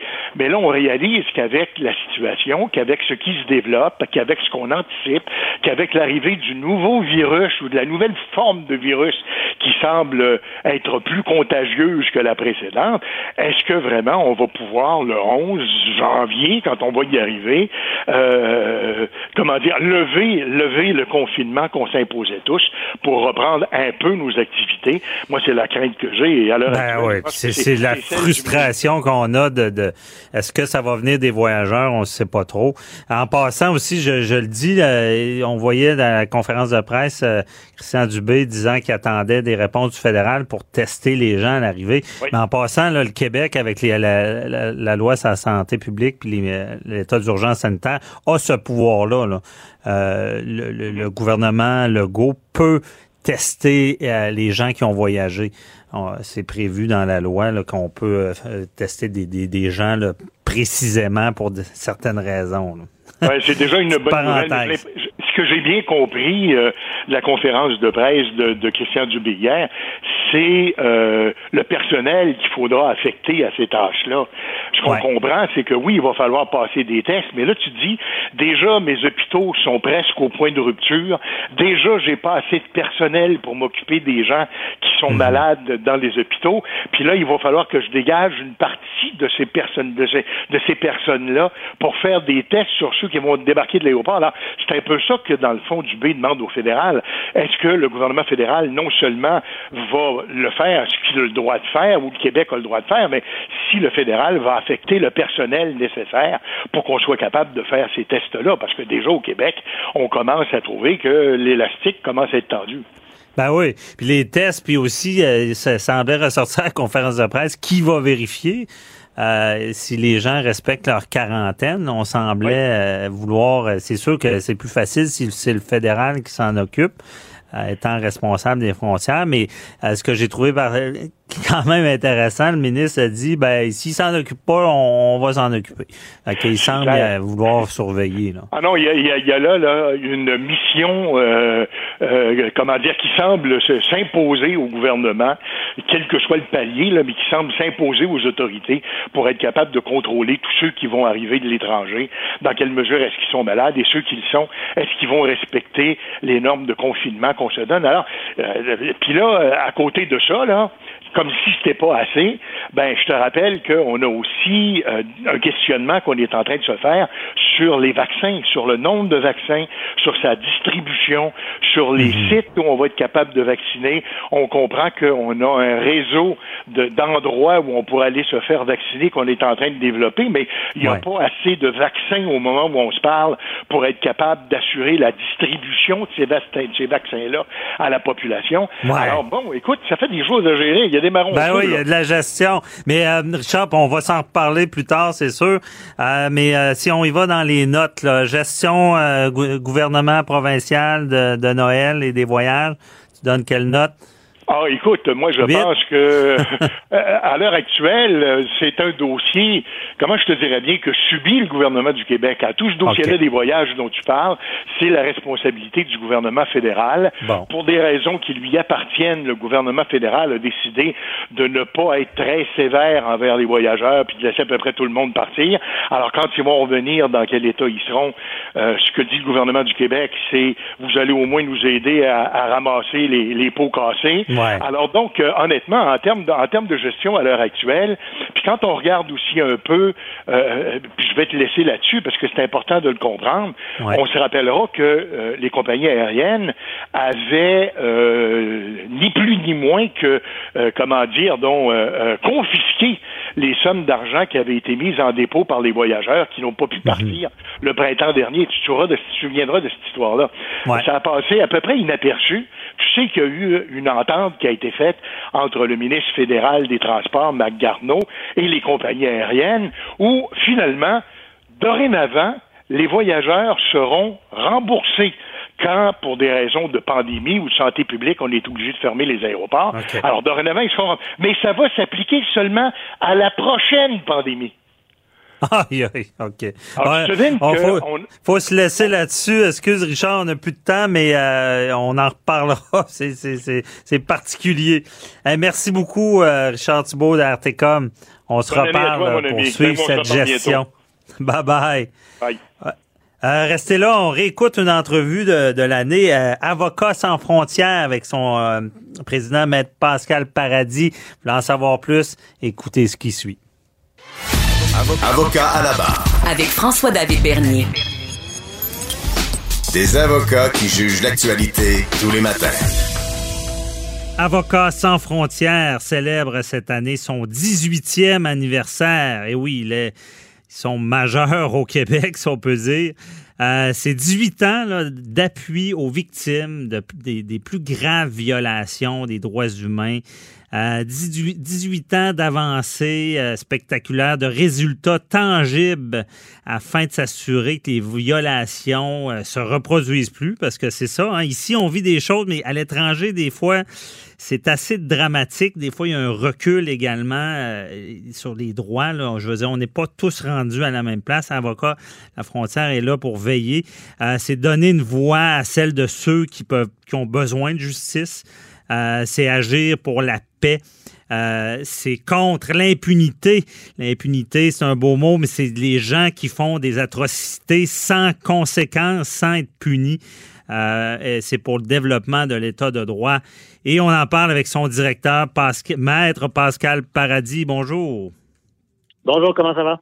Ça va très bien. Donc, c'est ça. Et je dois dire en introduction également que le 1er décembre, c'est une campagne parce que pour faire ce bon travail-là, euh, ça prend des euh, ça prend des fonds évidemment et euh, en temps de pandémie ça doit pas être facile. donc Pascal, on va commencer par l'organisation. C'est quoi ton constat après 18 ans? C'est que la solidarité internationale, notamment dans, le domaine de l'accès à la justice puis de la protection des droits fondamentaux, de la construction de la paix, hein, qui sont les choses qu'on fait au jour le jour sur le terrain, ça fonctionne. Ça donne des résultats absolument extraordinaires. Ça montre euh, le côté résilient, courageux, lumineux de l'humanité, alors qu'on gère souvent, qu'on est souvent dans des dossiers où on parle d'atrocité, où on parle du côté sombre de l'humanité. Et ça montre que souvent, parfois, j'allais dire, mais mhm. souvent, en fait, c'est ça que j'ai le goût de vous dire, Maître Bernier, la justice triomphe, le courage triomphe, et que euh, nous, euh, d'ici, au Québec, au Canada, on peut soit euh, être passif, hein, assis devant le téléviseur en se disant Hey, ça va mal, puis il y a des choses vraiment épouvantables qui se passent, ou on peut dire on agit, on fait quelque chose, et ensemble, avec des partenaires là-bas, l'idée n'est pas d'aller sauver, hein, c'est d'aller collaborer avec des gens sur le terrain. On dit on peut changer les choses et ça fonctionne. Mhm. c'est bon, ça fonctionne, mais euh, qu'est-ce que vous répondez à des gens qui vont dire, écoutez, moi, pas trop important, c'est pas dans ma cour. Je veux dire, c'est pas, euh, c'est à l'étranger, je me sens loin de, ce qui se passe là-bas. Ben, c'est vrai que c'est souvent quelque chose qu'on entend. Puis, l'autre partie aussi de cette, de cette vision-là, c'est de dire, ben, il y a beaucoup de choses qui se passent chez nous. Il y a beaucoup de travail à faire. Il y a des violations des droits humains. Il y a de l'inégalité. Il y a de la pauvreté. Puis ça, c'est vrai. Mmh. Euh, et, c'est important. C'est important pour nous aussi. Mais il y, a, il y a vraiment des phénomènes très graves qui se passent ailleurs dans le monde. Puis, pour plusieurs, on appelle ça des crimes contre l'humanité. Ben, pourquoi ça s'appelle des crimes contre l'humanité? C'est que c'est tellement grave que ça nous concerne tous hmm. et toutes. Ça concerne l'humanité. Fait que là, ici, il y a une question de solidarité. Hein? Si je vous parle de plus jamais d'Holocauste, hein? 6 millions de personnes assassinées en raison de leur religion pendant la Deuxième Guerre mondiale, plus jamais de génocide au Rwanda, plus jamais de ce qui se passe en Syrie actuellement, ben ça, ça veut dire qu'on se dit, hey, on a une solidarité humaine à faire valoir tellement la situation est grave. Donc, mm-hmm. la deuxième chose, c'est qu'il y a aussi on est tous gagnants. Il y a aussi une contrepartie pour nous. On est tous gagnants quand il y a plus de droits humains sur la planète, quand il y a plus de sécurité, quand il y a plus de justice. Je vous donne quelques exemples, euh, bien simples. Mais le fait, par exemple, nous, on travaille notamment au Mali. Le Mali, c'est un pays qui a été déchiré par un autre conflit interne dans les dernières années et où il y a eu même une grande partie du pays qui a été occupée et gérée par des groupes de terroristes associés à Al-Qaïda au Maghreb islamique. Mm quand tu travailles à faire en sorte que les victimes puissent se faire entendre, puissent obtenir justice, faire condamner leurs bureaux, leurs bourreaux, ceux qui ont fait euh, déclarer des mariages forcés, des viols collectifs, des, des amputations euh, pour des toutes sortes de motifs euh, avec des tribunaux illégaux qui étaient constitués puis qui appliquaient des lois religieuses, etc. Ben tu fais reculer le terrorisme, tu fais reculer l'impunité, puis ça a un effet sur le pays, sur la région et sur l'ensemble de la planète. Ça affaiblit les réseaux criminels, les réseaux de terrorisme, puis ça fait en sorte que ben, quand monsieur et madame tout le monde ici prend l'avion, ben, il y a plus il y a plus de sécurité. Travailler à la paix en Colombie, Maître Bernier, là, ça mhm. peut avoir de l'influence. Puis ce qu'on fait, puis ce qu'on réussit à faire, les femmes participent plus avec, hein, avec le travail qu'on fait en collaboration. On réussit à pousser le processus de paix en Colombie, à pacifier une partie du pays. C'est pas gagné, il y a encore des problèmes. Et ça, ça peut avoir de l'influence sur l'économie canadienne, parce qu'il y a beaucoup de compagnies canadiennes qui travaillent en Colombie, sur le prix des fleurs qu'on paye hmm. pour euh, faire un cadeau aux, êtres chers, parce que beaucoup des fleurs qu'on a viennent de la Colombie.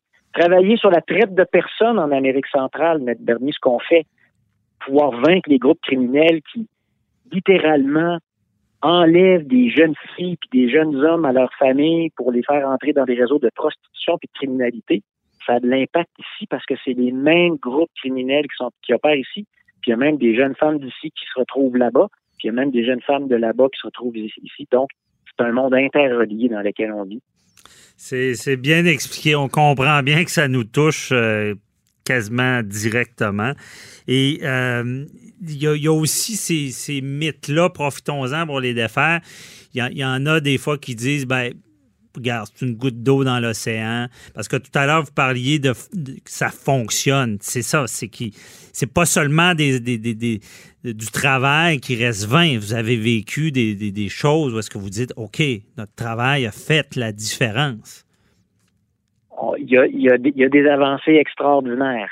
Il y a, y a des pays qui ont été mis sur le chemin de la paix ou de la réconciliation par toutes sortes d'actions, hein, pas juste celles de notre organisation en collaboration avec nos partenaires locaux, toujours, toujours, parce que ça, j'insiste, hein, nous, on va pas mhm. faire les choses à la place des gens là-bas, on va aider, on va collaborer. Mais le Mali dont on vient de parler, ben c'est un pays où maintenant il y a une commission vérité, justice, réconciliation qui a été mise en place, qui permet à des milliers de femmes de témoigner euh, de demander des réparations pour les violences qu'elles ont subies, de contribuer à nourrir le processus de paix, réconcilier les communautés. Euh, et, ça, donc, il y a une contribution canadienne, il y a une contribution via notamment Avocats sans frontières. Ça change tout. Même chose en Colombie. Hein. donc, il y a un processus de paix actuellement euh, auquel, on, euh, auquel on participe. Il y a une démobilisation des acteurs armés pour leur réintégration dans la vie civile, la pacification des communautés on y contribue. On a fait condamner des dictateurs, des hmm. chefs militaires qui collaboraient finalement avec des groupes armés pour faire violer des femmes, pour faire tuer des enfants. Euh, il y, a, y, a, Donc, il y, a, une nouvelle jurisprudence qui est créée. Jurisprudence, ça, ça veut dire, c'est que quand les tribunaux rendent des décisions, ça donne des modèles qui vont permettre d'être utilisés après, puis d'être répétés, puis de dire, hey, ça, c'est des affaires, c'est fini, on tolère plus ça. Euh, il y a des nouvelles politiques qui ont été développées, euh, notamment pour contrer la violence basée sur le genre, pour donner des outils à ceux qui veulent euh, l'empêcher. Donc, il continue à avoir beaucoup de violence, il continue à avoir beaucoup de conflits, mais il y a beaucoup de choses qui avancent. Il y a beaucoup plus de normes qu'avant qu'on peut utiliser. Et, euh, et, les règles du jeu changent. Et c'est des acteurs, notamment comme, comme ces centaines de bénévoles qui donnent de leur temps avec notre organisation, avec nos partenaires, qui y contribuent. Mm-hmm. Donc oui, il faut que les gens disent, il y en a de l'espoir, puis il y en a beaucoup de choses qui fonctionnent, même dans un contexte difficile euh, comme celui dans lequel ben on trouve, y compris en compte tenu de la pandémie. Ben oui, certainement. Puis ce qu'on se rend compte, c'est ça, c'est l'exemple. C'est comme on dit en bon québécois, ça, ça fait des petits, ces actions-là. Euh, non, vous expliquez très bien, euh, ceux qui se sentent détachés de ça, euh, certainement sont dans l'erreur, surtout à vous entendre. et là, on va, on va prendre un petit peu de temps pour savoir qu'est-ce qui se passe le 1er décembre? comment, parce que la pandémie oblige, les organismes ont besoin de, se financer différemment. Mais là, euh, ça se passe pour vous le, 1er décembre.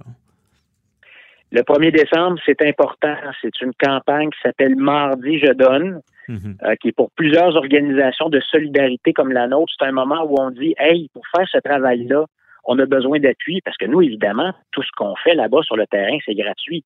Hein, on travaille avec des communautés, c'est des gens qui ont rien, qui ont tout perdu.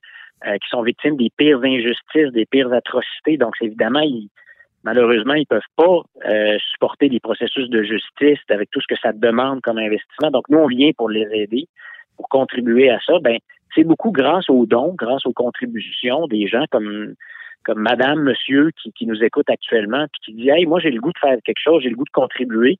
Hey, c'est facile, on va sur son ordinateur, il y a des liens Internet faciles, vous allez sur notre site Internet, vous contribuez. Puis ça, là, ça nous donne des éléments essentiels pour poursuivre ça. Mhm. Pour travailler sur hein, ce qu'on lit dans le journal, ce qu'on voit à la télévision, est-ce qu'on peut faire quelque chose? Oui, on peut faire quelque chose. Alors, c'est une campagne de dons, donc de solidarité, pour qu'on puisse continuer à travailler. Ça s'appelle Mardi Je donne. Il y a un mot-clic sur Internet. Il y a, le site, euh, nommez-le pour être certain que ceux qui sont à l'écoute, soit facile. Euh, Mardi Je donne, quelqu'un qui Google va tomber sur le site. S'ils veulent taper va tomber là-dessus, puis vous faites Avocats sans frontières, ou vous allez sur notre site ASF, comme dans Avocats sans frontières, canada.ca, puis ça va aller. Puis ça, c'est un coup de main. Puis en plus de savoir que les gens disent, hey, moi, je crois à cette cause-là, puis tous les dons sont bons, hein, les, les 10 dollars, les 20 dollars, ben, les 100 dollars, puis les 1000 dollars, on les prend aussi. C'est tous les dons sont bons parce que euh, vous l'avez dit, là, même en temps de COVID, là, nous, il y a des gens avec qui on travaille, là, des, les défenseurs des droits humains qui ont continué à faire le travail. Il y en a qui ont contracté la COVID. Heureusement, tout le monde s'en est tiré, mais les mhm. gens continuent parce que malheureusement, les conflits continuent pendant ce temps-là. Donc, les mouvements, nous, ils continuent à être sur le terrain à faire ce ben travail-là. dans, des, dans des conditions plus difficiles, on se le cachera pas parce que bouger ces temps-ci. Donc, la Terre n'arrête pas de tourner. On, invite nos auditeurs à, vous à vous encourager. Merci beaucoup, Maître Pascal Paradis. Euh, on se reparlera pour un autre dossier. C'est moi qui vous remercie, Maître Bernier. Avocat à la barre. Avec François-David Bernier. Pendant que votre attention est centrée sur cette voix qui vous parle ici, ou encore là, tout près ici. Très loin là-bas. Ou même très, très loin. Celle de Desjardins Entreprises est centrée sur plus de 400 000 entreprises partout autour de vous. Depuis plus de 120 ans, nos équipes dédiées accompagnent les entrepreneurs d'ici à chaque étape pour qu'ils puissent rester centrés sur ce qui compte, la croissance de leur entreprise. Avocat à la barre. Alors, je procède à la lecture du verdict. Avec François-David Bernier. Les meilleures plaidoiries que vous entendrez. Cube Radio. La conduite dangereuse, toujours en hausse, selon un sondage de l'Association canadienne des automobilistes, le CAA. Euh, c'est quoi la, conduite dangereuse euh, aurait augmenté euh, depuis la pandémie? Je sais pas si les gens se sont sont, sont plus à, bout. On le ressent dans la conduite, hein, parce que des fois, on, le sait, on voit des gens mal conduire ou être enragés au volant. Euh, c'est, l'humeur peut paraître avec un véhicule. Et la conduite dangereuse, c'est quoi? Ben, le code criminel définit là, cette conduite-là comme euh, conduire un véhicule d'une façon dangereuse pour le public. Euh, et il faut, vraiment... c'est y a beaucoup de gens qui confondent euh, la conduite dangereuse avec la, négligence criminelle. Conduite dangereuse, évidemment, il il y a il y en a qui pratiquent cette conduite dangereuse-là et ne font pas d'accident, ne blessent pas personne, donc ça, passe sous le radar. Quand il arrive un accident, on cause des lésions, on cause la mort, ben c'est des, infractions très graves. Et euh, la différence avec la négligence criminelle au volant, exemple, la négligence criminelle, on en voit beaucoup euh, de plus en plus avec les, les les textos, les cellulaires au volant, euh, à naviguer sur Internet. Quand c'est lié à l'accident, on est en train de texter quand, l'accident survient. Mais là, c'est de la négligence criminelle parce que c'est un comportement déréglé, téméraire qu'une personne ne ferait pas au volant et euh, où euh, la, personne qui va fouiller dans sa sacoche en conduisant à, une vitesse excessive aussi ça peut en être. par contre, la conduite dangereuse, c'est vraiment lié à la conduite. Euh, euh, si vous roulez dans une zone de 50 à 60, on s'entend, vous faites un accident, il y, a, des blessés, des morts, ce sera pas une conduite dangereuse. Euh, par contre, si vous voulez rouler au double de la vitesse, ça risque d'en être. si on, réussit à, dénoter un comportement agressif, parce qu'on sait une voiture peut être considérée comme une arme aussi. on a vu dernièrement le cas de la dame qui euh, sur un chantier de construction est-ce qu'il faut ralentir la vitesse et s'était fait arrêter par un contrôleur et, fâché, a, pesé sur le champignon et l'a frappé. Il en est décédé euh, parce qu'il est tombé à la renverse. Évidemment, ça, c'est des cas graves de conduite dangereuse. Et on voulait euh, savoir un peu plus ce sondage-là. C'est quoi? On en parle avec Nicolas Ryan, porte-parole de CAA Québec. Bonjour. Bonjour, Maître Bernier. Merci d'être avec nous pour nous relater euh, ce que vous constatez, parce que là, c'est un sondage. Puis on, demande aux automobilistes qu'est-ce qu'ils voient, puis là, on semble constater des hausses là, de, de conduite agressive, de cellulaire au volant, euh, toutes sortes de choses. Qu'en est-il? Oui, exactement. Donc, en fait, on a fait une première, une première mouture de ce sondage-là au mois de juin dernier. On se, on se demandait si, avec la réduction du nombre de véhicules sur les routes en raison de la pandémie, euh, si les gens percevaient à ce moment-là davantage de comportements dangereux. Euh, mhm. Donc, en juin dernier, là, c'était, euh, on avait demandé ça à 2800 personnes et on avait eu à peu près là, 50, ben, exactement 59% des répondants qui avaient parlé d'une hausse des comportements dangereux sur les routes. Donc là, on a refait l'exercice euh, au mois de décembre, donc du, euh, du 9 au 15, du 9 au 16 décembre. On a demandé à 1528 Canadiens, euh, est-ce que vous voyez encore, est-ce que vous percevez qu'il y a davantage de comportements dangereux sur les routes? Et 56% des gens ont affirmé percevoir au moins un comportement dangereux, sinon plus que un. Donc là, il y avait, on demandait un, un et plus. Et mm-hmm. donc là, les gens se sont mis au banc de punition. Là, vraiment, les, les, trois qui sont ressortis via le sondage, c'est excès de vitesse, conduite agressive et utilisation du cellulaire au volant. Donc, c'est toujours présent sur nos routes. Est-ce qu'on mm-hmm. essaie de comprendre pourquoi? Pourquoi c'est. Oui, ben en fait, on a, euh, dans, notre, dans notre plus récent éditorial de notre magazine, on avait demandé, j'avais parlé avec un professeur d'université qui se penche sur la sécurité routière. Et mhm. euh, je lui avais demandé la question, à savoir, est-ce que euh, le fait que les gens conduisent moins, qu'est-ce que ça cause chez les gens? Euh, parce qu'on le remarque, il y a moins de véhicules sur les routes depuis le début de la pandémie, depuis la, depuis la première vague. Et ce que, ce que, ce que le professeur me disait, c'était, en fait, conduire moins souvent peut nous faire rapidement perdre certains acquis, certains réflexes. Ah ouais. donc, oui, exactement. Donc, quelqu'un qui prend pas la route pendant deux semaines, trois semaines, quatre semaines, eh bien, en, revenant dans le véhicule, c'est un peu, en fait, même quand, on recommence une saison de hockey, par exemple, ou un, sport quelconque, notre corps, notre corps est pas habitué. Euh, la, façon qu'on est placé dans le véhicule, ben, on n'a pas les réflexes, par exemple, de regarder notre angle mort au bon moment, de, de tourner le volant de la bonne façon, de la bonne accélération au bon endroit. Alors, toutes ces, petites choses-là, ces petits acquis et réflexes-là qui sont, qui sont innés pour la plupart des gens qui vont conduire tous les jours, bien, avec la pandémie, on a peut-être plusieurs personnes qui les ont perdus. Ce faisant, ça peut mener justement à des comportements, par exemple, si on parle de conduite agressive, ben peut-être que les gens vont sentir que c'est une conduite agressive s'ils sont coupés, par exemple, par quelqu'un qui peut-être n'avait pas pris le volant depuis quelques jours, quelques semaines. Mm-hmm. Alors c'est pour ça qu'on parle de perception davantage là, que de comportement. Là, si vous voulez, euh, aperçu ou euh, de, visu qui, se, traduit peut-être en infraction euh, ou, en accident, par exemple. OK. Donc, il y a comme plus de conducteurs du dimanche parce que des fois, on dit conducteurs du dimanche, ça existe, je pense, pour de vrai. des fois, on dirait qu'il y a des gens qui sortent le dimanche qui conduisent moins souvent et là, on se fait couper ou des choses comme ça. Ben oui, exactement. OK, donc ils conduisent moins souvent. Et mhm. euh, le fait qu'il y ait moins de voitures, est-ce que ça favorise la vitesse, d'après vous? Oui, ben exactement ça aussi, c'est un autre point. C'est euh, le fait qu'il y ait moins de voitures sur les routes. Puis on, riait au mois de juin dernier, on disait souvent est-ce que la congestion n'est peut-être pas une solution pour faire plus de sécurité routière? Euh, c'est dès qu'on a une route qui est un peu plus libérée, on va sentir un faux sentiment de sécurité chez les conducteurs. Donc, si on, on, est en train de rouler, il n'y a personne devant nous, il n'y a personne derrière nous, on a une belle ligne droite euh, qui, se profile, ben, peut-être que les gens vont avoir tendance à peser sur l'accélérateur un peu plus. Euh, mhm. Peut-être que quelqu'un va se dire hey, c'est le bon moment pour changer de, poste de radio ou pour changer la musique sur mon téléphone ou pour regarder si j'ai reçu un petit message sur mon téléphone. Et pourtant, on, le dit, c'est un faux sentiment de sécurité. C'est d'adopter des comportements dangereux en pensant que c'est sécuritaire. On n'est pas à l'abri d'une plaque de glace, on n'est pas à l'abri euh, de d'un obstacle sur la route.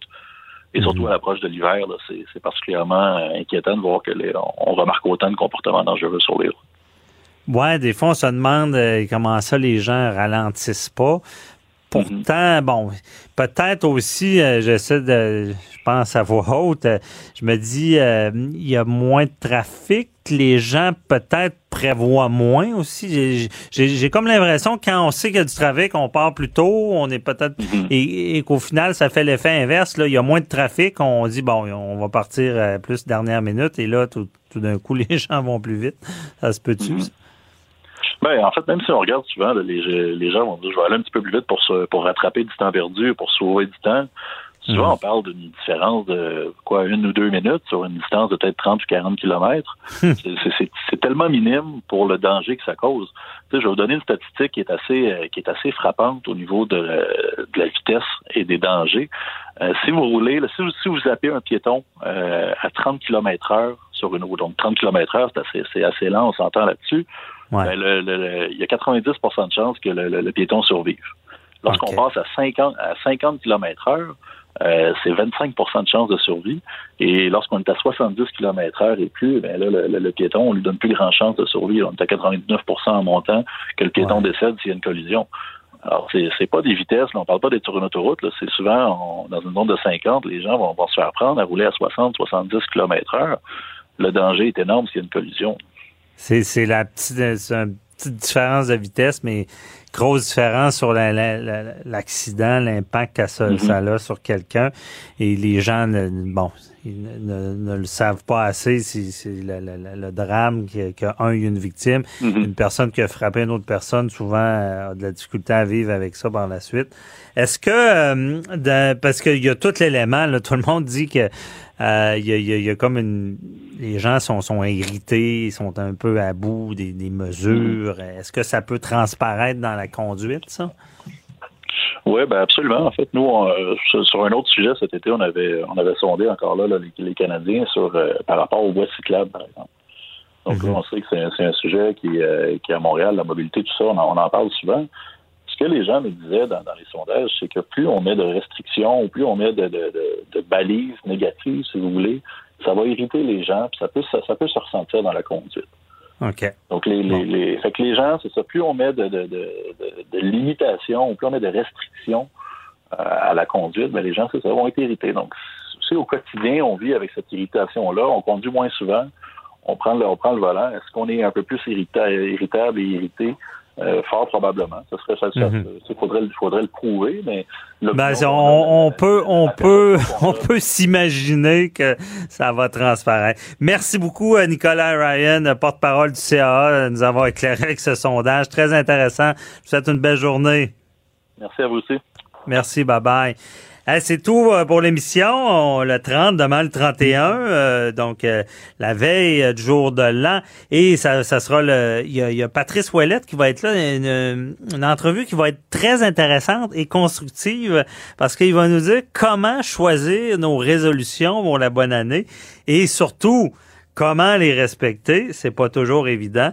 Euh, donc, euh, une grosse émission demain euh, pour ma dernière d'avoir tenu le fort durant le temps des fêtes. C'était un honneur pour moi. Donc, on se retrouve demain. Et merci à toute l'équipe aussi, Achille Moinet, Frédéric Remoncal, Hugo Veilleux, Mathieu Boulet. On se retrouve demain. Bye bye. Cube Radio.